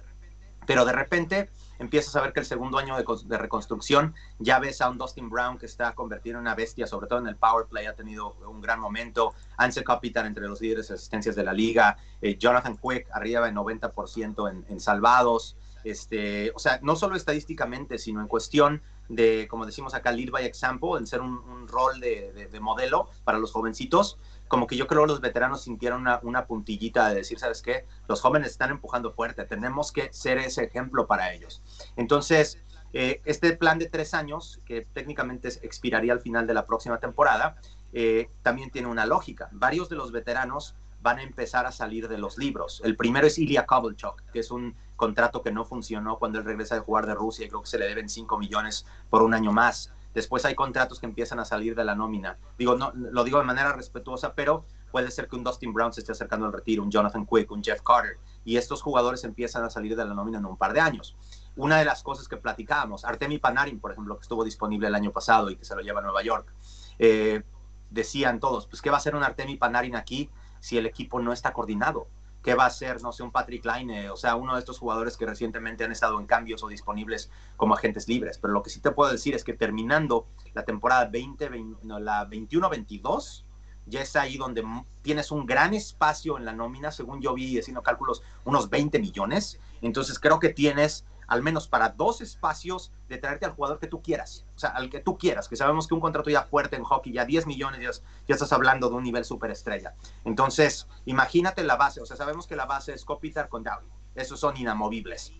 De ahí tienes creo que ocho muy buenos prospectos en Ontario, la mayoría en la posición de centro. Ponle que Byfield, eh, Alex Turcott, por ahí te salgan superestrellas también y aparte hay algunos jovencitos que están arriba ahorita como Gabe Bilardi, como Jared Anderson Dolan. Entonces, imagínate de los ocho prospectos que dos te salgan estrellas. Ya tienes la base de, de Dowdy como defensa, de Kopitar como, como centro, eh, un joven portero como Cal Peterson y puedes traer a, los agentes libres que tú quieras. Y vamos a ser también muy honestos, ¿quién no se quiere venir a Los Ángeles? Con la playa, con, Hollywood, con las posibilidades de, conocer, este, no sé, celebridades, de tener patrocinios, de, incluso estar en, programas y películas. Este, varios, varias veces platicando con la gente del consejo que te digo que son o escritores o productores de Hollywood, ha habido ese crossover con jugadores de los Kings yendo a programas o, o saliendo en películas porque hay ese acercamiento y es algo que ningún otro mercado te da. Entonces, honestamente, pues ¿quién no se va a querer venir para acá? Tienes, y teniendo la cartera abierta y un buen proyecto a largo plazo, yo creo que para 2022-23 este equipo puede ser un contendiente. Y es la intención, obviamente, de la gerencia, que este equipo sea contendiente de nuevo para ganar un trofeo. Francisco, ojo, ojo, eh, una vuelta al pasado como con lo que pasó con Gretzky, ¿verdad? Con algún jugador que está por allá en Edmonton Oilers, que comentamos mucho por acá en este programa. no, Francisco, este, y también quería preguntarte eh, cómo veía la llegada de Brendan Lemieux a los Kings. Fíjate que eh, Brendan es, un nombre, o sea, el, apellido obviamente te salta luego, luego. Dices, oye, este Lemieux, ¿qué onda? Apellido histórico. Este, hay un, una de las, de las investigaciones que me ha tocado hacer para las notas que he hecho para, para NHL.com este, es conocer a Boris Doroshenko, que es un eh, coach que fue eh, directivo en la Federación Mexicana de Hockey y que ahorita en Arizona ha estado muy bien colocado los últimos 20 años y él fue el mentor, por ejemplo, de Austin Matthews. Este, y Héctor Majul, que puedo decirte que es nuestro crack, nuestro Jordan, que ahorita está jugando en la Liga de Finlandia. Este, también estuvo con Boris, creció junto con Austin Matthews. Y, Boris me comentaba de Brendan Lemieux también, este, que, un jugador, obviamente un prospecto, un jugador que estuvo ahí en su campo. Y cuando llegó, lo primero que hice es le mandé un texto a Boris: Oye, viene uno de tus pupilos para acá, qué, qué emoción. Este, y creo que lo primero que, que pude ver, a mí me encantan las estadísticas, y lo primero que pude ver es los minutos de penalti que tiene Brendan Lemieux. Este, y, obviamente ya sabemos que, porque la liga está siendo mucho más eh, rigurosa y más estricta en los castigos para proteger a los jugadores hábiles, pues hay menos peleas, hay menos golpes. Es, es, la naturaleza del, deporte en esos momentos. Pero nosotros, por ejemplo, tenemos a un broncudo, como me gusta decirle, que es Curtis McDermott. Se nos fue Cal Clifford del año pasado. Adrián Kempe era también de los que le gustaba mucho tirar los guantes, pero ya se concentra en una labor más creativa el, sueco, este, tener a Lemieux va a ser muy bienvenido porque necesitas ese juego. Y, bueno, yo no jugué hockey, ahorita ya estoy este, como aprendiendo eh, un poquito más también de lo práctico porque quiero también experimentar eso. Pero, pero toda la gente con la que hablas desde, desde niños te dicen es que es una de las partes del hockey que, que te motiva intensamente, que te da fuego. Y ustedes lo ven cuando hay broncas con todos con los tics pegándole ahí en el muro y impulsándolo. Entonces creo que Brandon Lemieux le va a dar ese toque interesante porque también no todo es juventud. Ustedes hablaban de Devante Smith Pelly con, con, el equipo de Ontario. Eran casi puros niños de 18 años, sí, súper estrellas, este, pero venían de la amateur y ya están jugando contra un Vegas, por ejemplo, que tiene su equipo de Henderson, que ya son eh, gente probada a veces de más de 30 años en la NHL. O sea, literalmente son niños jugando contra adultos ya, ya mayores. Entonces creo que va a ser importante para los Kings tener a alguien que ya ha estado en la liga, como Brandon Lemieux, que no es muy caro, que tampoco es un superestrella de alto mantenimiento, pero al mismo tiempo te puede dar un poquito de como mentor o darle un poquito de fuego extra a todos los jovencitos talentosos que están llegando. ¿Y, no crees que, que McLeod es capaz de sacar la parte más talentosa del Lemieux? Porque, como comentas, eh, ha sido capaz de calmar a otras, a otras fieras. Y creo que lo que ha pasado en Nueva York es que a Lemieux no le han cogido las riendas y han dejado que se convirtiera un poco en una caricatura de sí mismo, en el nivel de que incluso él cuando se ha despedido de la franquicia en las redes sociales, eh, tres de las fotos con las que comparte son de peleas, él con el ojo morado, y creo que allí ha perdido un poco el norte de la concentración de lo que es el objetivo número uno, que es hacer equipo y ganar. Y sí que es verdad que este rol tan enforcer eh, en un vestuario eh, siempre cae bien, siempre encaja, porque al final acabas haciendo un poco, ¿no? generando esta química, este yo cubro tu espalda, tú cubres la mía, pero se lo comentaba también eh, a ellos que creo que es eh, un buen entrenador McLaren para rescatar esta parte más deportiva, más de sacrifícate, ¿no? De vete a las vallas, peleate porque es tu, tu, estilo de juego, ¿no? El ponte delante del disco para que te den el pecho porque eso lo vas a seguir haciendo siempre pero creo que está en una, oportunidad también de encajar en un vestuario que, como comentabas tú antes, está lleno de, compañeros que le pueden guiar mucho, ¿no? Creo que está ahí el propio Dustin Brown, el propio Carter, eh, Quick, Kopitar, Doughty, son gente por encima de la treintena que pueden acoger a este perfil, ¿no? Que a lo mejor está ahora fogueándose, llevando, ¿no? Con toda la adrenalina y que con, con, esta nueva camada ¿no? de los de los Vilardi, de los ¿no? De, de, gente más joven, pero que tiene que ser el futuro ¿no? en, esta, en esta franquicia, en esta transición que comentas tú de los tres años, en el que tiene que encontrar su sitio. Y creo que si lo hace como lo ha estado haciendo últimamente en Nueva York, no le van a sacar todo el rendimiento que podrían sacarle si, si van a buscar su parte más, más de hockey. Sí, creo que, creo que este equipo eh, es, un, es un equipo que cuenta con muchos líderes, pero como te digo, lead by example, es así de sigue mi, sigue mi rol en, en, la pista, pero no son jugadores tan vocales, al menos sin estar en el locker es al menos mi impresión. Y creo que es ahí donde Todd McClellan encaja muy bien. Por si te estás sintiendo cómodo y todo eso, es ahí donde saca tu capacidad de liderazgo. Pero aparte, hay algo muy importante. O sea, tenemos figuras muy importantes desde arriba, ¿no? Todo empieza con Luke Robitaille, nuestro presidente, y tenemos un gerente general como Rob Blake. Entonces tienes dos miembros del Salón de la Fama. No digo que eso te hace buen ejecutivo, que conste. O sea, ellos sí son muy buenos ejecutivos, pero nada más ponerte ahí por tener el nombre que tengas, por ser Gretzky o Lemieux o quien seas, vas a ser buen ejecutivo. Pero ellos han demostrado que tienen un plan de reconstrucción después de esta etapa de la Stanley Cup. Entonces, yo creo que tienes un buen liderazgo con ellos, empezando por ahí. Trajeron al coach correcto, que ya Rob Blake había tenido algún tipo de historial con Todd McLennan. Eh, y después de ahí, yo muchas veces me he preguntado, ¿por qué este equipo juega diferente al del año pasado si son prácticamente las mismas piezas? Si es el Todd McLellan. O sea, no, no tengo otra cosa que decir. Algo está haciendo, o como te digo, está haciendo que de repente, oye, jugador tal, te estás sintiendo muy cómodo, échale más ganas al siguiente. Oye, este, no te duermas en tus laureles, ¿eh? recuerda que tienes un, un, jovencito atrás hambriento. Y creo que esas cositas, además, eh, es, es, desafortunado que no hemos tenido tanta interacción por la pandemia.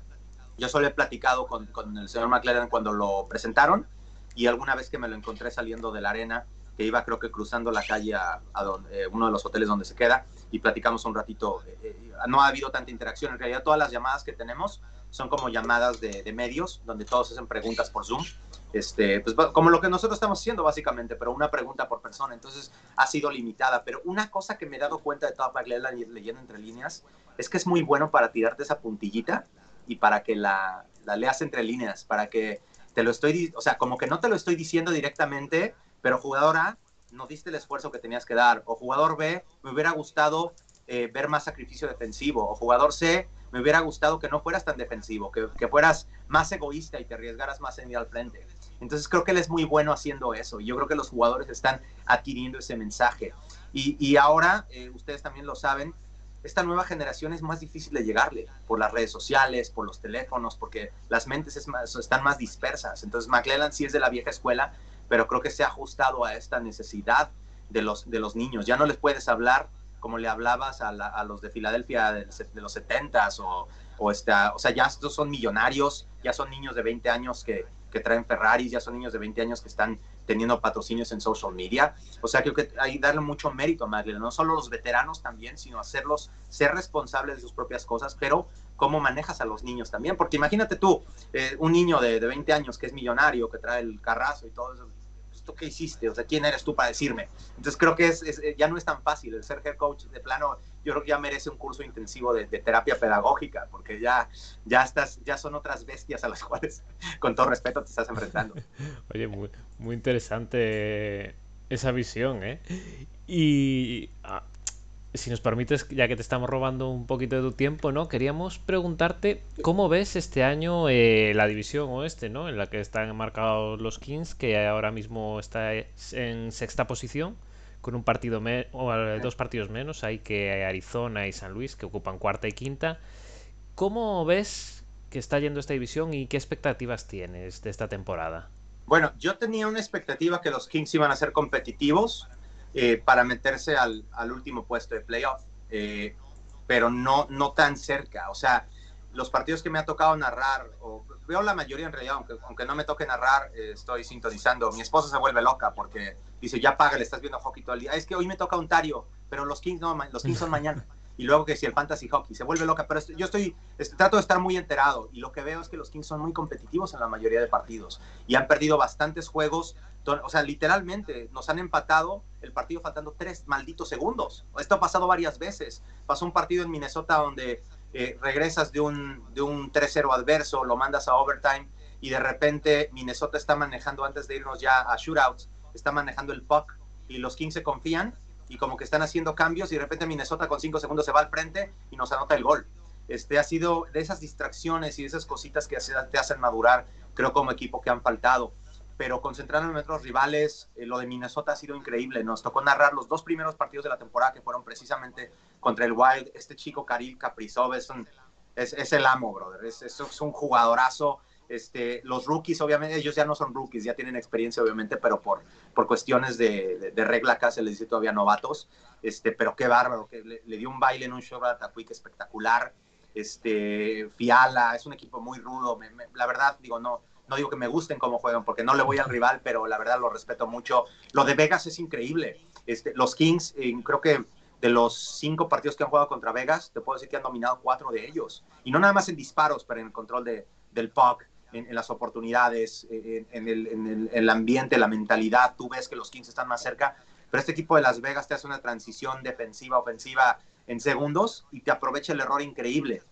Y muchas veces decir, es como en el fútbol soccer, decimos, es que tuvimos 10 y pues, no, es quien la, no es quien las tenga, es quien las meta. Y, y, Las Vegas por eso es un equipo tan bueno, porque los Kings pueden tener 10 oportunidades y aprovechan una, pero Las Vegas aprovechó dos y hizo lo necesario para ganar. Y eso creo que califica a los equipos buenos. Entonces, para mí, obviamente, Las Vegas está en otro nivel. Colorado ha estado subiendo mucho, a pesar de que te digo, los Kings también les han sido competitivos. Digo, teniendo a Nathan McKinnon y, y a Cole McCarr ese tipo de jugadores que tienes, pues increíble. Eh, su portero también, eh, ha estado, este, perdón, Grubar ha estado fuera de serie, François ha estado lesionado y Grubar se ha quedado con la responsabilidad, es un equipazo. Este, yo creo que de ahí sería Minnesota. Y, San Luis, que, que, no ha sido el equipo que esperaba, ¿no? A lo mejor porque ha tenido muchas lesiones, pero igualmente tiene, tiene tremendo equipo, ¿no? Ya con, con Ryan O'Reilly y, tantos jugadores. Entonces creo que, creo que es Vegas, Colorado, eh, a otro nivel creo que por ahí Minnesota, San Luis. Y pues, ¿qué más me, qué más me gustaría decirte, no? Que los Kings pudieran pegar, eh, pelear por ese octavo puesto. No han sido lo más constantes posibles, pero al mismo tiempo no pierdo el sueño si no logran ese quinto puesto. ¿Por qué? Porque sé que, sé que este es un plan de tres años y queremos ser pacientes. Y la verdad he visto mucho progreso de un año al otro, o del primer año que hicimos, hace tres años a este. Entonces, creo que vamos por el buen camino y tampoco me quite el sueño. Obviamente, no te voy a decir, le deseo lo mejor a los rivales del, del oeste, porque no. Prefiero que gane otro, honestamente, pero, pero bueno, bueno, pues este, te digo, hay, hay dos. Genial, genial.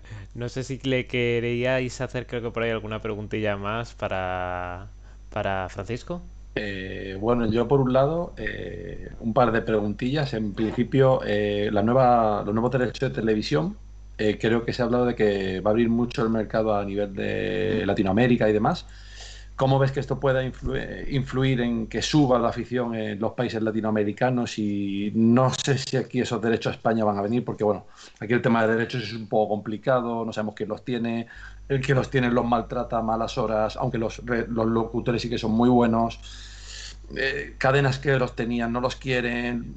Es una pena porque aquí lo que es la afición en España, a nivel de España te hablo, eh, quizás desde la pandemia es curioso, lo que es la Babel eh, ha hecho afición porque fue el primer deporte que arrancó y mucha gente que venía de NFL, MLB, diciendo, oye, quiero, quiero aprender, quiero de qué va esto y tal, oye, y se han metido en grupos de chat de Telegram, en Twitter, redes sociales, la cuenta de NHL en español en sí ha subido, o sea, ha subido la afición. Vemos que hay un, un germen que, bueno, de esa cosita salió también este podcast, fíjate tú. O sea, está viendo aquí una cosita, un seguimiento que quizás luego también va mi pregunta por ahí, luego te la comentaré la afición está subiendo. ¿Cómo ves que puede influir estos nuevos derechos de televisión para que suba esa afición, ese seguimiento de lo que es la, afición hispanohablante, llamémosle, fuera de Estados Unidos?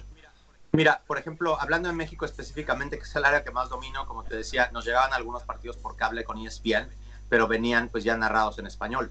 En esos momentos, eh, mi papá que vive en la Ciudad de México tiene Sky, que es la compañía de satélite, y hay un canal designado para ser multideportivo. Y en este canal te pasan entre uno y dos partidos al día. Este, porque siempre estoy con mi papá, oh, ¿cuál estás viendo? Hoy me toca ver los Kings y, todo eso, ¿no? Entonces, este, pero vienen producidos, o sea, es, literalmente lo que ves aquí en Estados Unidos, pero puesto como va, o sea, sin, sin, ninguna producción ni nada. Ahora, eh, cuando escucho lo de ESPN, pues obviamente ESPN hace muchos deportes para, para Latinoamérica, ¿no? Y, y puedes decir si es que el hockey es un deporte de nicho, es un deporte más de, de, una, de una sección pero pues, hacen softball, por ejemplo, o hacen handball o, o, deportes que a lo mejor no esperarías decir. Este, bueno, sé que el handball es muy popular en España, pero a lo mejor para México y Latinoamérica no es un deporte que, que domina tanto, este, no sé, patinaje, o sea, de, deportes más de nicho, por decirlo, ¿no? Entonces el hockey creo que entraría como una prioridad de algo que tendría que hacer ESPN. Yo platicando, cuando hemos estado explorando la posibilidad de en algún momento llevar un partido a México y, y con algunos amigos que tengo en cadenas y, y, hemos hablado sobre derechos de televisión y en algunas ocasiones, por ejemplo, me han dicho, pues si nos los das gratis y por ahí dividimos patrocinios, vemos que... Y entonces creo que todavía hay esa mentalidad de que en tele abierta a lo mejor no estarían listas para hacerlo y por eso necesitas, creo, alguien como ESPN que ya tiene la propiedad y simplemente pues tiene gente que es versátil y puede llevar los partidos traducidos eh, o, o, ya narrados en español. Creo que sería, sería interesante. Entonces, yo te puedo dar un ejemplo de una parte, de una transición de la que yo fui parte, el UFC, eh, las artes marciales mixtas. Cuando yo empecé a trabajar para la compañía SUFA, que tiene el UFC, tenía una hermana menor que era el, el WEC, de donde han salido también muchos campeones actuales de UFC. Eh, en ese tiempo, en México, las cadenas decían, es un deporte muy violento, no lo podemos poner al aire, etcétera. Entonces lo que hicimos es, por medio de WEC buscamos un canal de tele abierta que no fuera tan grande como Televisa o TV Azteca, que son las cadenas grandes. Y de repente cuando ellos vieron cómo empezó a subir, de repente dijeron, lo queremos, lo queremos, y Televisa lo agarró, de o sea, dánoslo, danos, lo queremos, es negocio. Entonces creo que es parte de esto. Al momento que ESPN se meta y que, por ejemplo, la NHL pueda ir, si nosotros, primero Dios, los Kings, podemos tener un partido por allá y que la gente empiece a ver esa convocatoria, pues obviamente mm. esto es un negocio al fin y al cabo, ¿no? Este, la gente lo va a tratar de impulsar más. Y, y en México, el, el, problema que yo te puedo decir, y como te digo, tuve, tuve dos, dos sobrinos que jugaron allá, que afortunadamente sus papás tenían buenos medios o buenos recursos económicos, es un deporte muy caro. O sea, es un, estás hablando de un país tercermundista eh, para el cual necesitas pagar este, más de lo que a veces gana una familia entera en un mes, nada más para comprar tu equipo o para pagar tu suscripción a la pista.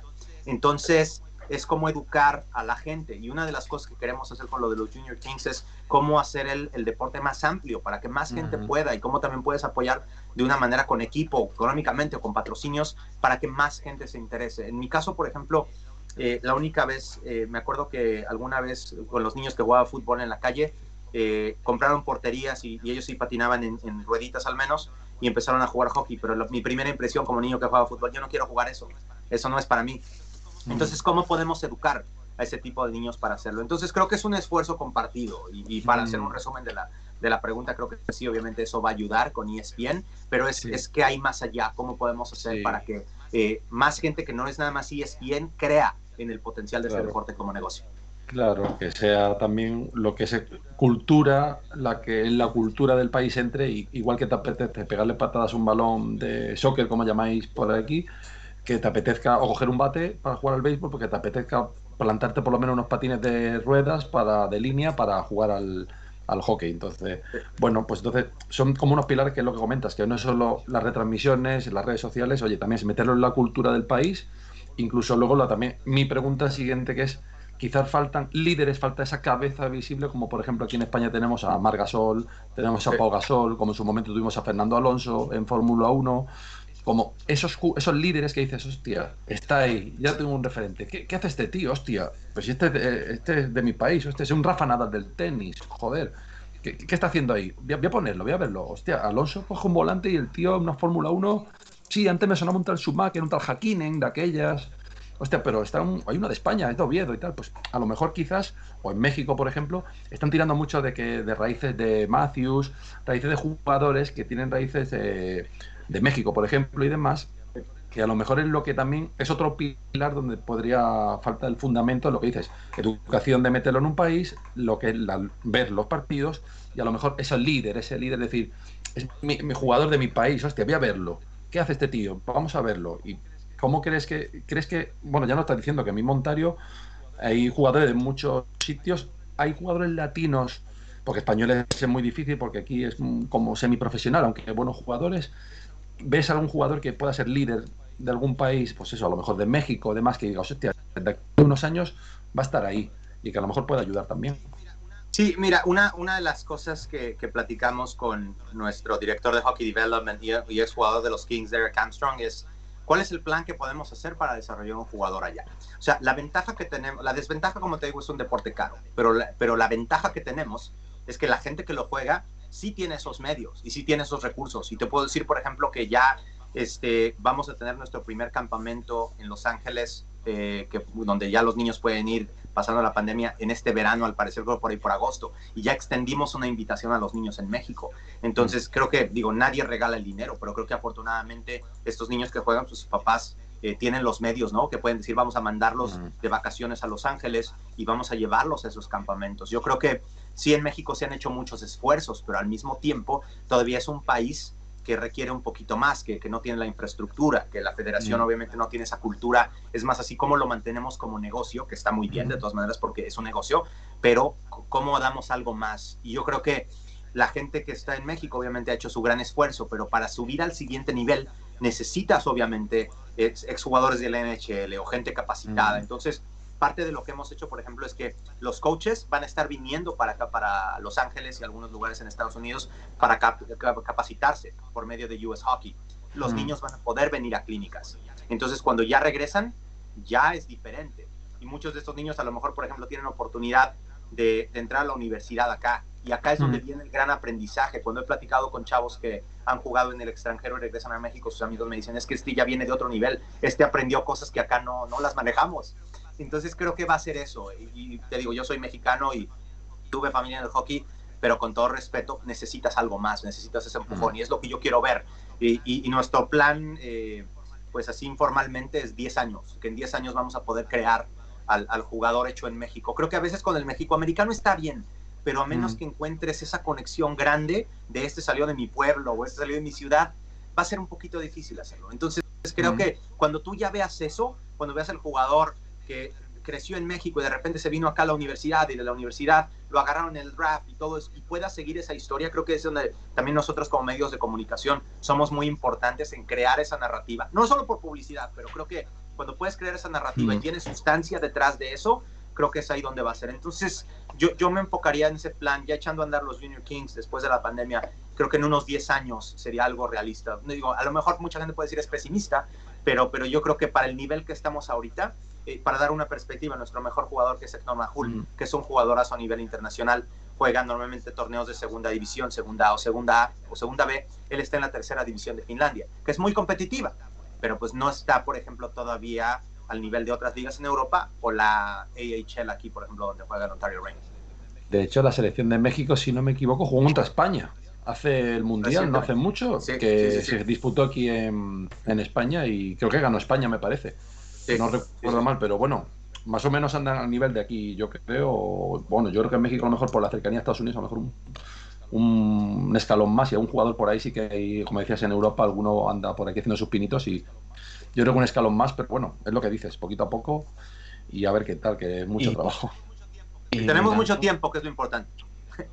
Y ligando con lo que comentas, eh, creo que es muy importante también la campaña de Hockey's for Everyone, que, al final tiene los, ahora por ejemplo el Gender Equality Month, ¿no? Eh, todo lo que es eh, raza, color, religión, nacionalidad, género, mm, discapacidad también, orientación sexual. Creo que todo este e, esta campaña ¿no? que, quiere, que quiere potenciar la liga eh, lo que comentas tú, que no solo sea publicidad, sino que tenga esta sustancia detrás, estos proyectos que se vayan asentando en las diferentes ciudades del país, creo que va a hacer crecer mucho ¿no? la capacidad esta de creer que tú puedes llegar a, ese objetivo que, como comentábamos antes, antes veíamos tan lejos y que hoy en día, gracias a la potencia que tienen las redes sociales, eh, por eso las conversaciones, ¿no? lo que comentabas tú antes, ¿no? de eh, en un consejo que se puedan reunir diferentes personas de diferentes ámbitos laborales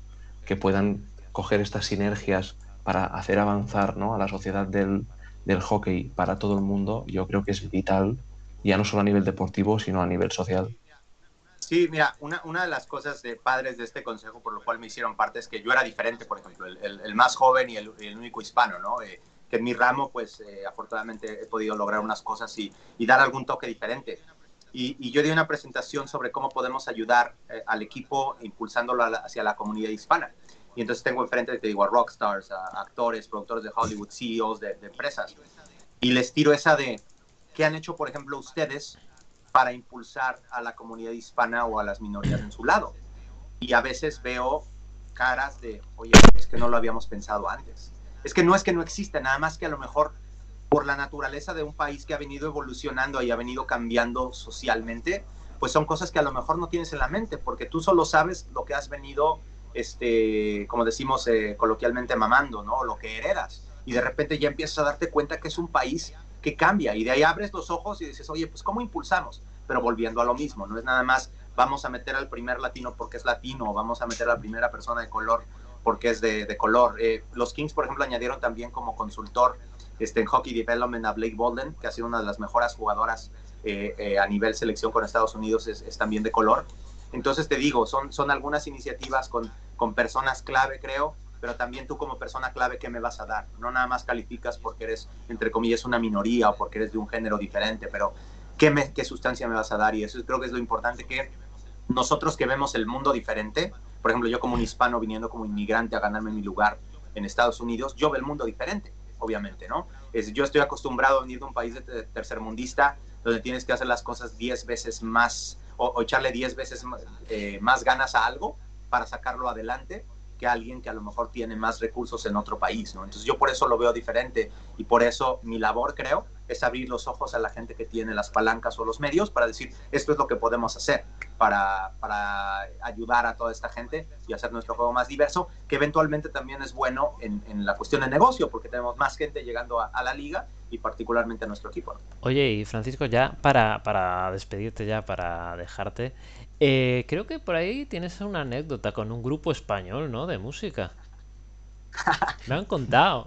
sí, por supuesto, mira, yo este soy muy también, aparte muy deportista por mi papá, muy rockero. Eh, yo crecí viendo sus discos de vinil de los Beatles y los Rolling Stones. Me encantó la música desde el principio y, y cuando yo era un niño, pues de los primeros grupos que llegaron fuerte a esa oleada este, de música rock o pop en los 80 fue Hombres G y me volví gran fan. Entonces, parte de las campañas que yo he, yo he propuesto, iniciativas, es cómo llevar el juego o expandirlo a más audiencias o audiencias diferentes. No nada más es porque tenemos aquí muchos eh, como un George López, como un Danny Trejo, eh, como que actores que son famosos en la comunidad, pero, pero yo dije, pues, ¿cómo podemos hacerlo a otro tipo de comunidad? Entonces, por ejemplo, propuse, este, cuando vino el, el Club América a jugar, eh, Miguel Herrera, que era el técnico de la selección mexicana y que tiene más de dos millones de seguidores en Twitter, dije, pues yo me llevo bien con Miguel, vamos a hablarle, vamos a llevarle su jersey, y llega Miguel Herrera y le doy un jersey y escoge el número 23 porque dije, yo hice mi investigación y vi que Dustin Brown era su mejor jugador y escogí el número 23. Viene el Bayern Múnich a jugar y Lothar Mateus viene como embajador también. Lothar y yo trabajamos eh, juntos en Fox. Entonces mi primera instancia es Lothar es, es, un jugador muy famoso, tiene grandes redes sociales o buen seguimiento. El Bayern tiene cuentas en español, en inglés, en alemán pues nos puede ayudar a impulsarlo. Y el Bayern estaba feliz de hacer ese, ese crossover. Fui, le di un jersey a, a Lothar y me dice, le dije, oye, te voy a invitar a un juego de los Kings. Y me dice, no, yo te voy a invitar a un juego a mi, a mi región. Dice, él que creció en Düsseldorf, o cerquita de ahí, y dice que había juegos con miles de personas al aire libre cuando él era niño. Es gran fan del hockey. Entonces ahí vamos encontrando esas historias. Y nosotros como la compañía AEG, o ya como parte de los Kings, son los dueños también de Staples Center, del Nokia Theater que está enfrente, del LA Galaxy, del estadio. Entonces dije, ¿cómo podemos integrar todo eso? Lo más fácil, cuando vengan artistas que tienen buen seguimiento latino, pues vamos a hacer esa interacción. Entonces yo como gran fan de los hombres G, que venían junto con los enanitos verdes al tour Huevos Revueltos, dije, es dos pájaros de un tiro. Yo quiero conocerlos, quiero verlos, quiero saludarlos y al mismo tiempo vamos a impulsarlos y pues, nos pueden ayudar con sus redes sociales para hacer esto más grande. Entonces, hicimos la entrega del jersey, platiqué con ellos un ratito, me estaban contando que sí tenían, porque a lo mejor cuando yo les dije hockey, yo sé que, por ejemplo, David Somers es gran aficionado al Real Madrid, ¿no? Y que conocía a Hugo Sánchez y a los mexicanos, pero yo no sabía cómo iban a tratar lo del hockey, ¿no? Y me empezaron a decir, sí, es que sé que hay una liga y un equipo de Barcelona, y a mí fue, no sabía qué esperar. Entonces, eh, sí, es, para nosotros ha sido promover eso. Y, y, obviamente qué padre que pudieron ser hermanos españoles que vinieron para acá y de ahí empezó también esa relación. Y, y como, como ya decía Erika hace unos momentos, ¿no? Es, es, como ver como el juego del hockey como tal te puede ayudar a, crecer o pasar esa línea y cruzar a, aspectos de la cultura pop o sociales y que todos eh, pongamos el granito de arena para, para, este, para hacer crecer el hockey. O también otra, otra que íbamos a hacer con Neymar, le íbamos a dar un jersey a Neymar.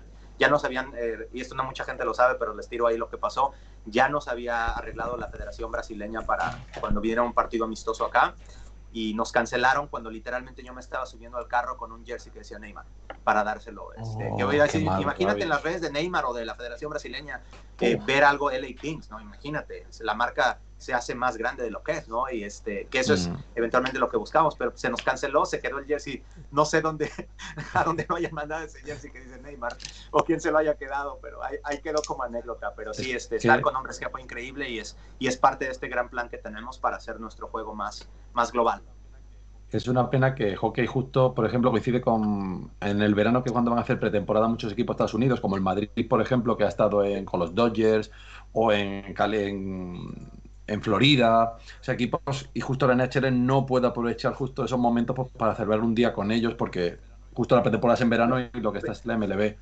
¿Sabes qué, Javi? La cosa con esto es que la desventaja es que no los podemos invitar a partidos pero de que vamos a ir y vamos a dar el jersey. Por ejemplo, todo esto que te estoy comentando ocurrió durante el verano. O sea, te puedo ah. decir que antes de que la temporada ocurriera, en el verano del 2019 estuvimos con Miguel Herrera, con Hombres Hey, con Enanitos, con Lothar Mateus, Mark Anthony también vino con un concierto.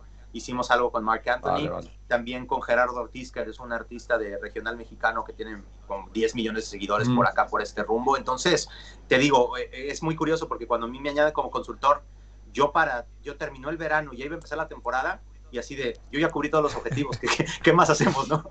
Entonces digo, no, no nada más pensar, incluso otra de las ideas que se me había ocurrido, venía Green Day eh, a Dodger Stadium, y ellos eh, son los que hicieron el, el himno para el NBC, que tuvo los derechos nacionales, y dije, oye, pues tiene algo que ver con hockey, y obviamente la gente en Latinoamérica, pues, como yo, pues los identifica, vamos a hacerlo y a ver qué pasa, ¿no? Y se nos frustró desafortunadamente porque, porque vino la pandemia, pero no, no te creas. Chicharito, ¿verdad? Un partido si no me equivoco, estuvo Chicharito en un partido. Sí, sí, este, eh, como te comento, somos hermanos del, del LA Galaxy, este, entonces, que para mí es curioso porque yo soy la voz de LAFC, que es el, otro equipo de Los Ángeles, este, pero eh, sí, llega Chicharito, lo contratan y obviamente la, la parte de esta sinergia es, pues sí, que venga a un partido del, del LA Galaxy, de, los LA Kings, y sí, ahí lo recibimos y ya lo conocíamos porque ya había trabajado en algo con la selección mexicana.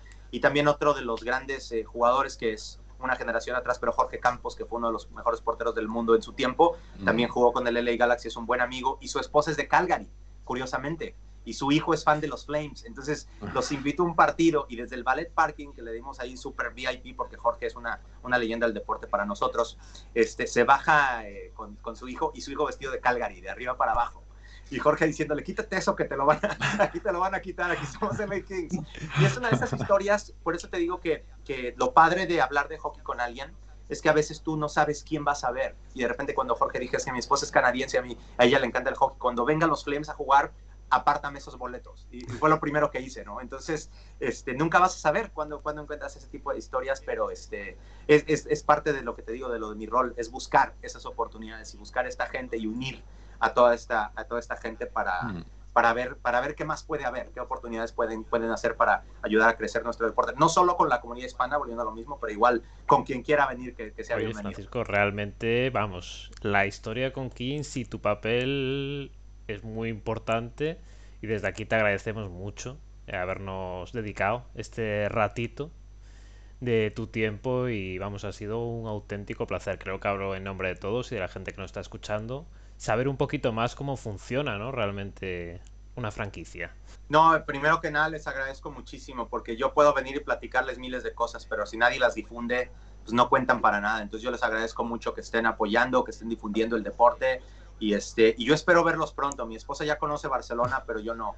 Yo no he ido a España. He estado en varios países, pero no he estado. Entonces créanme que por allá vamos a estar y, me gustaría que me orientaran y ver un partido de hockey en algún momento, que me hablen del calendario, los equipos y eso. Y, y me encantaría estar por allá saludando. Y, y bueno, lo que yo pueda hacer para, para difundir el deporte, por favor cuenten conmigo y, y pues aquí seguimos. Muchísimas gracias, eh, Francisco, y recordad que Muchas gracias. Que bueno, ahora lo vamos a despedir porque ya lo dejamos con sus cosas y lo dejamos tranquilito. Y recordad que lo podéis seguir en su cuenta de Twitter que es arroba fx-rivera. Y como ya nos ha dicho, lo podéis escuchar bastante a Francisco. Muchas gracias. Ahora está en Instagram también, eh, Francisco X Rivera, todo seguido, para la banda que maneja. Perfecto. Muchísimas gracias, Francisco. Gracias a ustedes. Hasta luego. Gracias. Un placer. Bueno, bueno, bueno. Pues yo creo que una buena charla, ¿no? No sé qué opina la gente por ahí, pero... Madre mía.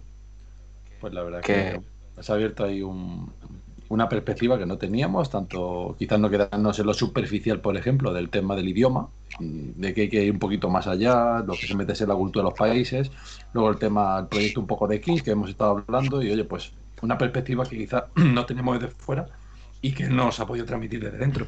Sí, no, al final contar con, con testimonios así es un, es un lujo y a la vez a uno se le ponen los dientes largos cuando te, cuando te van contando todo lo que se puede vivir ahí, ¿no? Desde dentro, pero bueno, creo que se, se se, ha notado, ¿no? Toda la, pasión que transmite por el deporte y eso, eso ya suma muchísimo a cualquier, a cualquier franquicia que puede contar con gente como él, creo yo.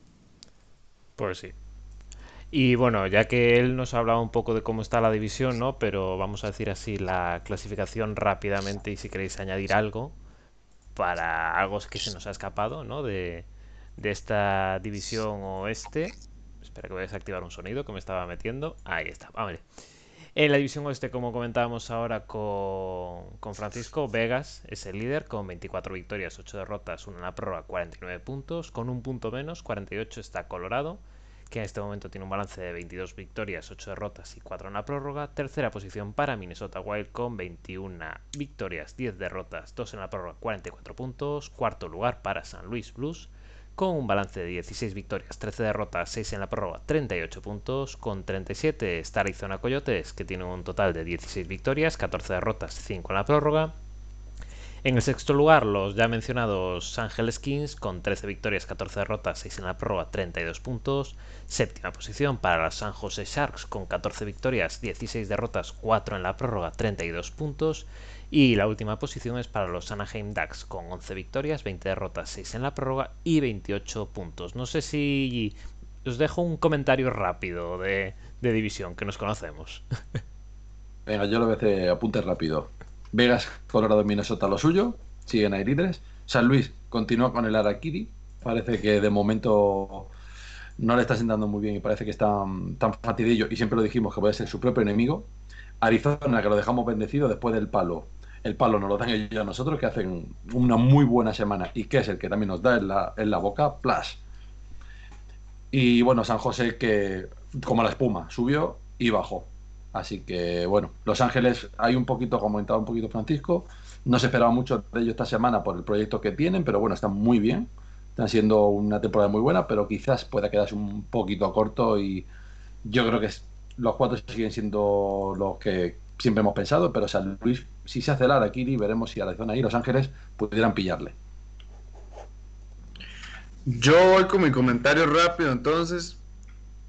Gente, si pueden ver el partido de Colorado contra Vegas, el, el, de esta semana, por favor búsquenlo si pueden ahí en alguna, en alguna página de internet, porque es un adelanto de playoffs.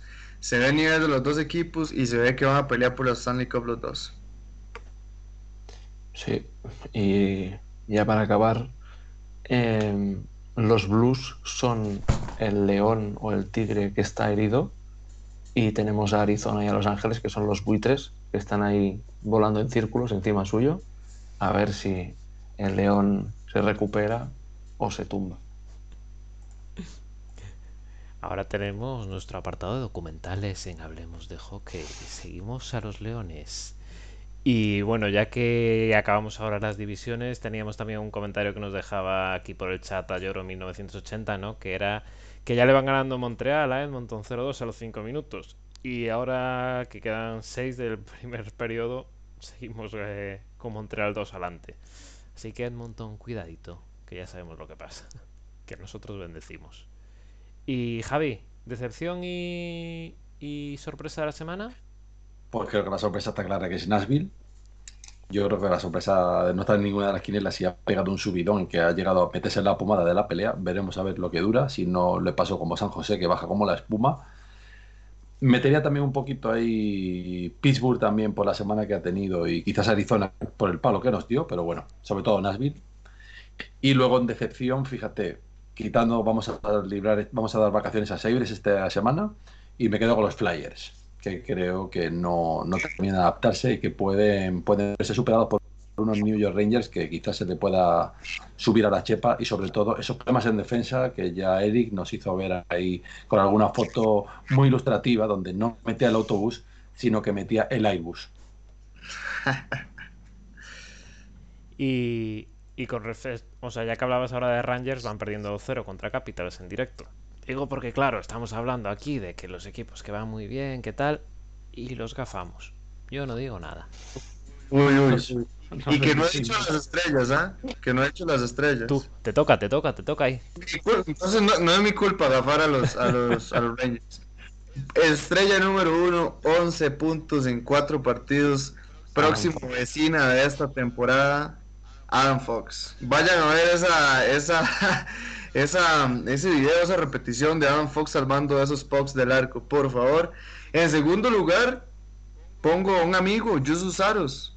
No es fácil aguantar ese equipo de Predators, ¿ah? No estaría fácil. Y se merece, se merece ahí su reconocimiento, Jusus Saros. En tercer, en tercer lugar, la verdad es que esta vez voy a hacer una excepción y voy a poner a dos jugadores porque se lo merecen. Ya los comentamos antes, hicimos spoiler, eh, Eric y yo. Sebastián Avo y Martin Necas se ganan ese tercer lugar. Muy bien. Muy bien, muy, muy bien. Hoy no le vamos a quitar el palo ni a dar Sin peros. Bueno, y vamos con las mejores series que nos va a deparar esta semana, o que al principio pueden ser las más apetecibles, ¿no? En primer lugar, la que está jugando de Edmonton con Canadiens, que puede estar ahí bastante resultona, la serie canadiense. Luego tenemos a Toronto y a Winnipeg, que se van a enfrentar, primero y segundo. Eh, Kings, que se verá las caras con Vegas, que ya le había ganado hace unos cuantos encuentros. Tenemos también serie entre Penguins y Bruins. Luego tenemos otra serie ahí bastante disputadita, ¿no? Que será la de Capitals y Islanders, que bueno, veremos ahí quién va segundo en ese momento, si Pens o Islanders. Y por último yo destacaría también la serie entre los Wild y, Vegas. No sé vosotros qué partido tenéis más ganas de ver. Yo aquí los partidos que me apetece seguir son los de Nashville, porque además se enfrenta a Dallas, a Chicago y no sé qué más se enfrentaba. Y a Carolina. Con Carolina lo veo más difícil. Pero con dos rivales directos para la, para la plaza playoff. Y veniendo de una semana con tantas victorias, son cinco seguidas, si no recuerdo mal, eh, creo que es una semana muy importante para el porvenir de este equipo. Sí, luego también tienes por ahí un San Luis Colorado, que veremos a ver si San Luis es ese león herido que saca la zarpa y, o no. Luego también lo directo entre Toronto y Jets, que se vuelven a ver las caras ahí, a ver, a ver qué pasa, a ver si los Jets se les suben a las barbas. Y luego yo tengo muchas ganas de ver el, Pittsburgh-Boston, no por ser de pen solo, sino por ver si definitivamente declaración de intenciones muy claras o Boston y decir, espérate que aquí estamos nosotros. Entonces, y luego el capital Islanders, que yo creo que también es crucial. Es que para mí la división central, división este está súper interesante.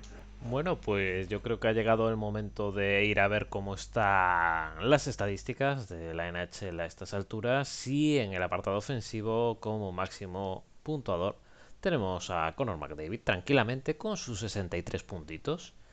Y tiene un escudero de lujo porque Drysdale está en segundo lugar ahora mismo con 54 puntos. Tercera posición para Patrick Kane con 48. Cuarto, Mitchell Marner con 44 y en quinto lugar, Mark Schaefer con 43. En cuanto a goles, ahora ya el líder es Austomacio con 23, segunda posición para McDavid con 21, Rantanen está en tercer lugar con 20, Draisatel es cuarto con 19 y con 18 tenemos a Alex de Brincat. Y en cuanto a la parte de atrás de los equipos, a la portería, pues tenemos a Vasilievski como el líder ahora mismo con un 93% de paradas. Grubauer segunda posición con un 92,9, mismo porcentaje que Nedeljkovic. Y luego tenemos también aquí a De Smith, que, bueno, sí, eh, tiene el mismo porcentaje también de 92,9. Y Fleury, que ahora cae hasta el quinto lugar con un 92,7. Y en Power Plays, pues Minnesota sigue ahí, abajo, con menos del 10% de Power Plays aprovechadas, 10 de 103. Y luego Anaheim, Detroit, New Jersey, Ottawa y Columbus. Ninguno de ellos supera el 15%. Y por la otra, por el otro lado, por la parte buena, tenemos a Carolina por encima del 30% y luego tenemos ahí a Tampa y Chicago que superan también el 27% en jugadas de power play, que no está nada mal. Y bueno, ahora va a tocar el momento de hacer el cambio. Ya estáis escuchando el sonido del garaje porque le estamos abriendo la puerta a la Zamboni para que haga lo que sabe hacer, ¿no? Cubrir un poco la actualidad de, la NHL, lo que nos ha dejado esta semana. Y bueno, Eric, semana tras semana yo intento siempre de que los de Búfalo no aparezcan en esta sección.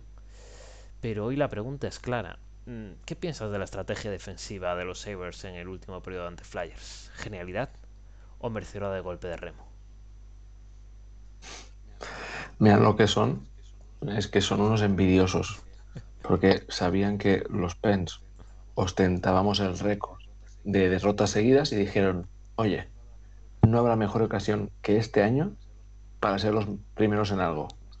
Lástima que sea en agua así, pero bueno, cualquier reto es pequeño para Hall. Un abracito, como siempre, para Taylor. Y venga, ahora vamos por la parte buena, ¿no? Hablemos de Nashville. Actualmente es el equipo con mejor racha de victorias en la NHL, cinco consecutivas, si no me equivoco. Pero, ¿qué les ha pasado? ¿Tenían miedo en convertirse en los nuevos Sabres o qué ha, ocurrido en Nashville? Nada, nada. De, repente se, acordaron de que esto iba de, hockey y se dedicaron a jugar. Pero bueno, mira, aquí la Zamboni esta vez me la paso yo por encima de los pies porque llevo dándoles por muertos desde la semana 3, creo. Y ahí están, callando bocas. La mía la primera.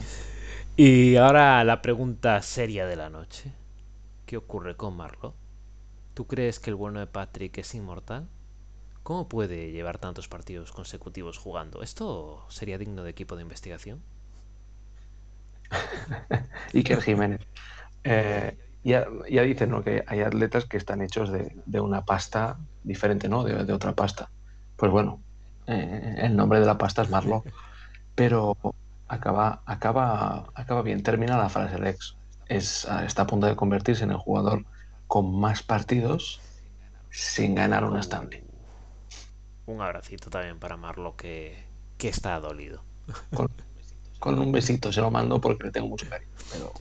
Y bueno, vamos a meter el sonido del garaje porque tenemos que volver a guardar la zambonilla a buen recaudo, no se nos vaya a escapar, que la conocemos y tiene mucho, mucho peligro.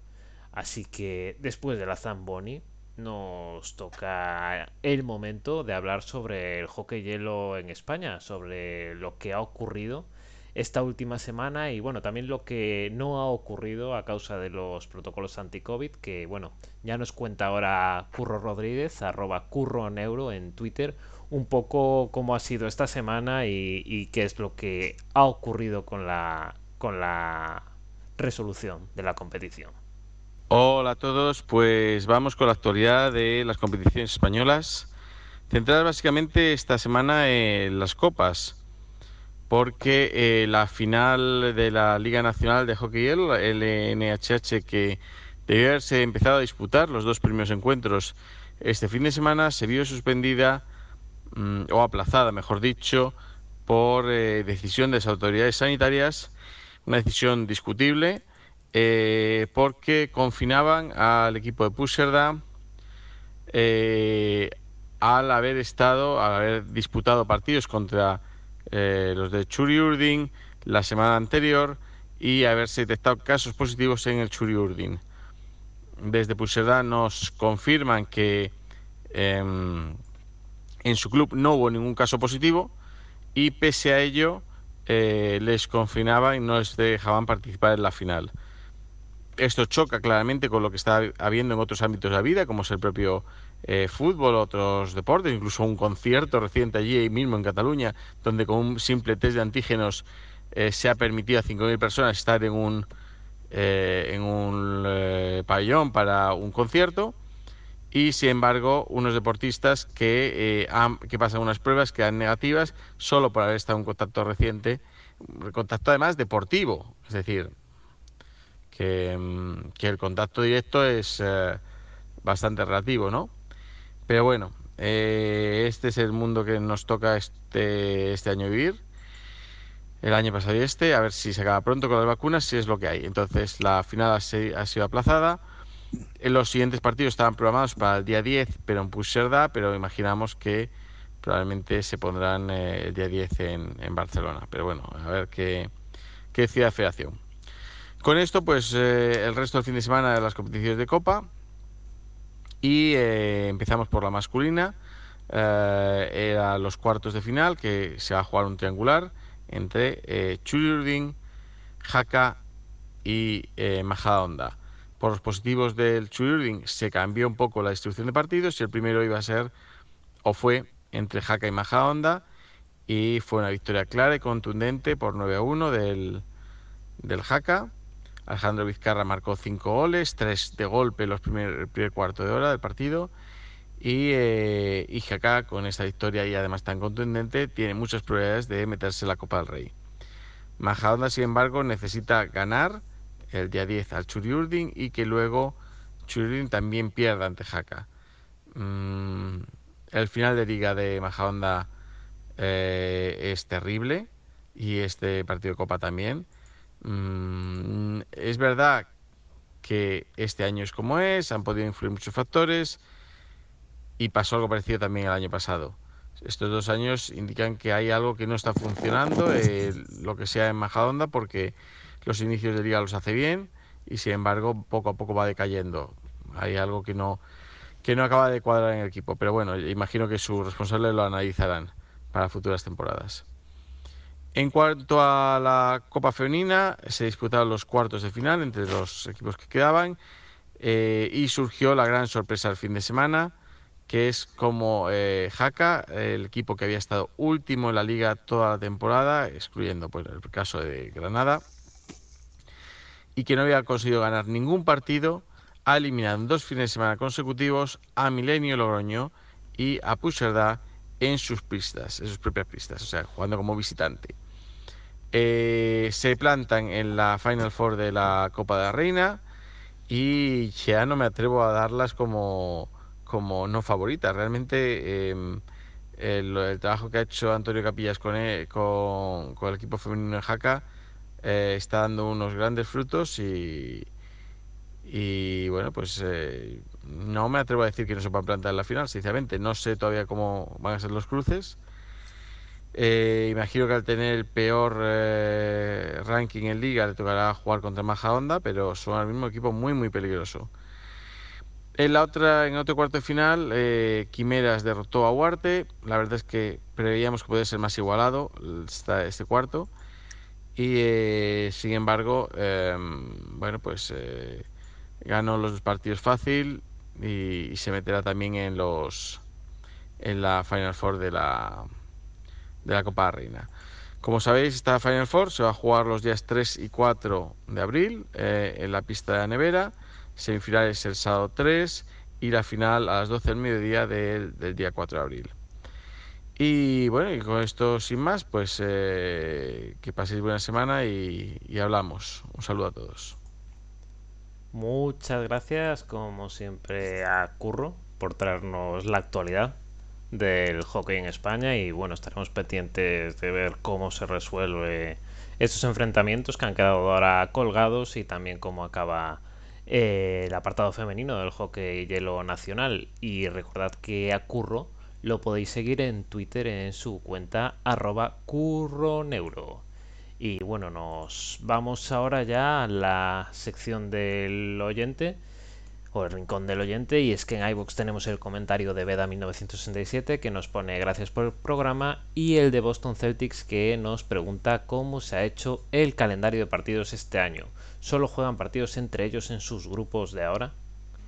Bueno, yo entiendo que puede ser que es algún seguidor a lo mejor más nuevo que lleva poco a lo mejor siguiendo la liga, porque por lo que yo puedo entender la, de la pregunta. Entonces, bueno, lo que le comentamos que este año es un poco especial debido al COVID y a las restricciones tanto de vuelos, tanto eh, Estados Unidos-Canadá, como evitar que hagan los equipos dentro del propio Estados Unidos viajes continuamente entre varios estados.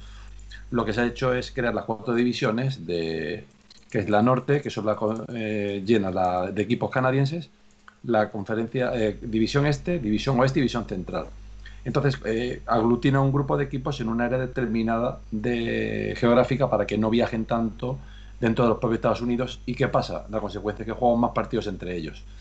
Puede resultar un poquito pesado, a lo mejor no es tan divertido, no ves todos unos cruces que a lo mejor estamos acostumbrados a ver, pero sí que es verdad que los duelos son más intensos y cada punto cuenta mucho más. Entonces, bueno, un poquito un año especial, la avenida así la cosa, y también recuperamos la división canadiense, que esa esencia del inicio del hockey, pues hemos recuperado este año y que nos está dejando pues partidos inéditos y divisiones inéditas que a lo mejor no volveremos a ver y que, bueno, es un tanto especial, a lo mejor pues un poquito más aburrido porque son propios equipos entre ellos siempre, pero bueno, yo creo que es especial, hay que disfrutarla y un poco todo consecuencia del COVID y que, bueno, no nos priva del hockey por lo menos. Totalmente. Y en Telegram teníamos la consulta de Paul, el hijo de Álvaro, que bueno, en este caso iba dirigida a Eric, ¿no? Que quería saber si nuestro expedidor de entrenadores profesional, que Eric, cree que los Blues deberían rescindir su relación con el head coach. Además nos comenta que bueno, que no tiene, o sea, que no entiende muy bien la salida de Pietrangelo y los cambios que se produjeron en los Blues. Creo que ya contestaste, Eric, pero no sé si quieres añadir algo más por acá, ya que estamos aquí todos. Sí, sí, sí. Además, creo que ya, ya he roto alguna lanza a favor de, San Luis eh, varias veces. Y es que creo que, por ejemplo, la lesión de Paraico les pesa muchísimo en este equipo. Eh, muchos partidos sin Tarasenko. Y, y, creo que realmente el problema aquí no es el entrenador. O sea, creo que es un, es un equipo que ha tenido muy mala suerte con las lesiones, ha tenido muchas y es que encima es que no paran. O sea, cada, cada semana van perdiendo a jugadores. Y, es eso. Yo creo que si son capaces de, mm, en este caso, ponerse las, las viseras de, los burros y estar centrados solo en el siguiente partido y no mirar alrededor, ni, ni las rachas que tengan los rivales, ni, ni nada, simplemente ir partido a partido, podrán llegar a sacarlo. Pasa que sí que es verdad que pues bueno, necesitan que defensas rindan bastante mejor. O sea, por ejemplo, el propio Dune creo que está jugando bastante mal, pero bueno, habrá que ver cómo, cómo lo solventan. Pero yo creo que por lo, por lo que es hasta final de temporada, tendrían que seguir así y luchar hasta la última jornada. Perfecto, pues vamos con la última de las preguntas que nos hacían esta semana, en este caso a través de Twitter, donde DCD Kaiser decía no es sobre King, sino sobre Philly. ¿Qué le pasa a Philly? ¿Por qué está decepcionando tanto de ser un equipo muy bien organizado a ser un equipo que parece que juega en la anarquía, especialmente en defensa? Bueno, estuvimos comentando ya un poco hoy sobre Filadelfia, ¿no? Que hay bastantes problemillas por acá. No sé si alguno de vosotros, Moy, por ejemplo, quieres añadir algo al respecto de, del estado de Filadelfia. Sí, eh, me parece que, a ver, yo creo que no están haciendo una buena gestión o no hay una buena química entre los jóvenes del equipo. Eso es a mi percepción. No, me parece que los jóvenes y los, y los viejos, tipo Giroud, etcétera, no están teniendo una buena conexión porque Filadelfia es mucho mejor que esto que está mostrando ahorita. Y ver, por ejemplo, un Carter Hart eh, con el nivel que tenía y que nos ha mostrado a su corta juventud, que, que, lo, que lo apartan del equipo por, por nivel deportivo y por actitud más que todo, creo yo que es, me parece que, que es algo, es algo, es algo extraño, ¿verdad? Y es algo para alarmarse un poco tomando en cuenta también, no sé si ustedes se acuerdan cuando eh, el entrenador hizo lo mismo con Conecni, eh, después de que Conecni había hecho una serie de partidos increíbles, llega, lo aparta y Conecni va en picada. Y entonces eh, me parece que hay una mala gestión, no voy a criticar al entrenador y a cómo hace sus cosas, pero me parece ahí una mala gestión química que está viendo, está viendo en, en Filadelfia, porque el nivel lo tienen. Bueno, y venga, voy a hacer una ronda rápida de resultados que tenemos ahora mismo por si os queréis enterar y es que hoy lo está perdiendo 0-3 contra, eh, contra Canadiens al final del primer periodo. Davis le gana 2-1 a Bruins también al final del primer periodo. Capitals 2-1 contra Rangers. 0-0 al comienzo del segundo en Columbus contra Tampa. Panthers gana 3-0 a Red Wings al final del primero y de momento empatan a 0 Hurricanes y Chicago. Y bueno, creo que es el momento de ir cerrando, ¿no? Vamos a poner ya la sirena de final del programa para avisar de que esto parecía que no, pero se acaba. Así que empecemos con las despedidas. Muchas gracias por estar una semana más con nosotros, Javi. Un placer, Lex, y agradecer sobre todo a Francisco su colaboración en este día de hoy, que es un placer para estar con nosotros. Nos ha dado una perspectiva que no conocíamos de dentro de una organización y su colaboración, pues oye, todo lo que sea ayudar al podcast y, y a todos los seguidores a conocer un poco más el mundo del hockey, pues se agradece y sobre todo pues con todos vosotros como cada semana compartirlo. Así que un placer. Recordad que a Javi lo tenéis en Twitter, en arroba jballesterosmlg. Eh, Moy, muchas gracias a ti también. Gracias, gracias a todos los que llegaron acá. Y igual sí, muy interesante. la verdad, la perspectiva que nos, que nos, que nos dio nuestro invitado hoy. Ojalá, ojalá que, que las cosas sigan cambiando para bien para la comunidad que habla esta lengua. Recordad que a Moy lo tenéis en Twitter en arroba pack-al y en su canal de YouTube pack al hielo. Y por último, Eric, muchas gracias a ti también.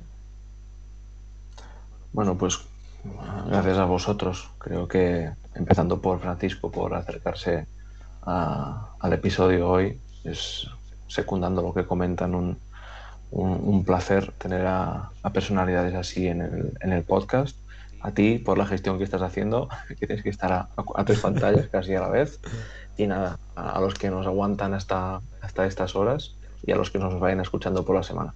Así que hasta la próxima. Recordad que a Eric lo tenéis en Twitter en la cuenta de arroba Eric Y bueno, la verdad es que agradecer a todos los que estáis ahora mismo con nosotros, que nada, parecemos ahora el programa del tarot que vamos a entrar. Y también tenemos que recordar que nos tenéis en Twitter, donde somos arroba hablemos hockey, y en Instagram, donde somos hablemos guion bajo de guion bajo hockey. En Twitch, eh, recordad darle a seguir para que os avisen cuando comencemos la emisión y donde somos hablemos hockey. Y en iBox y YouTube, donde subiremos luego el vídeo de este episodio y que podéis encontrarnos como hablemos de hockey, así sencillito.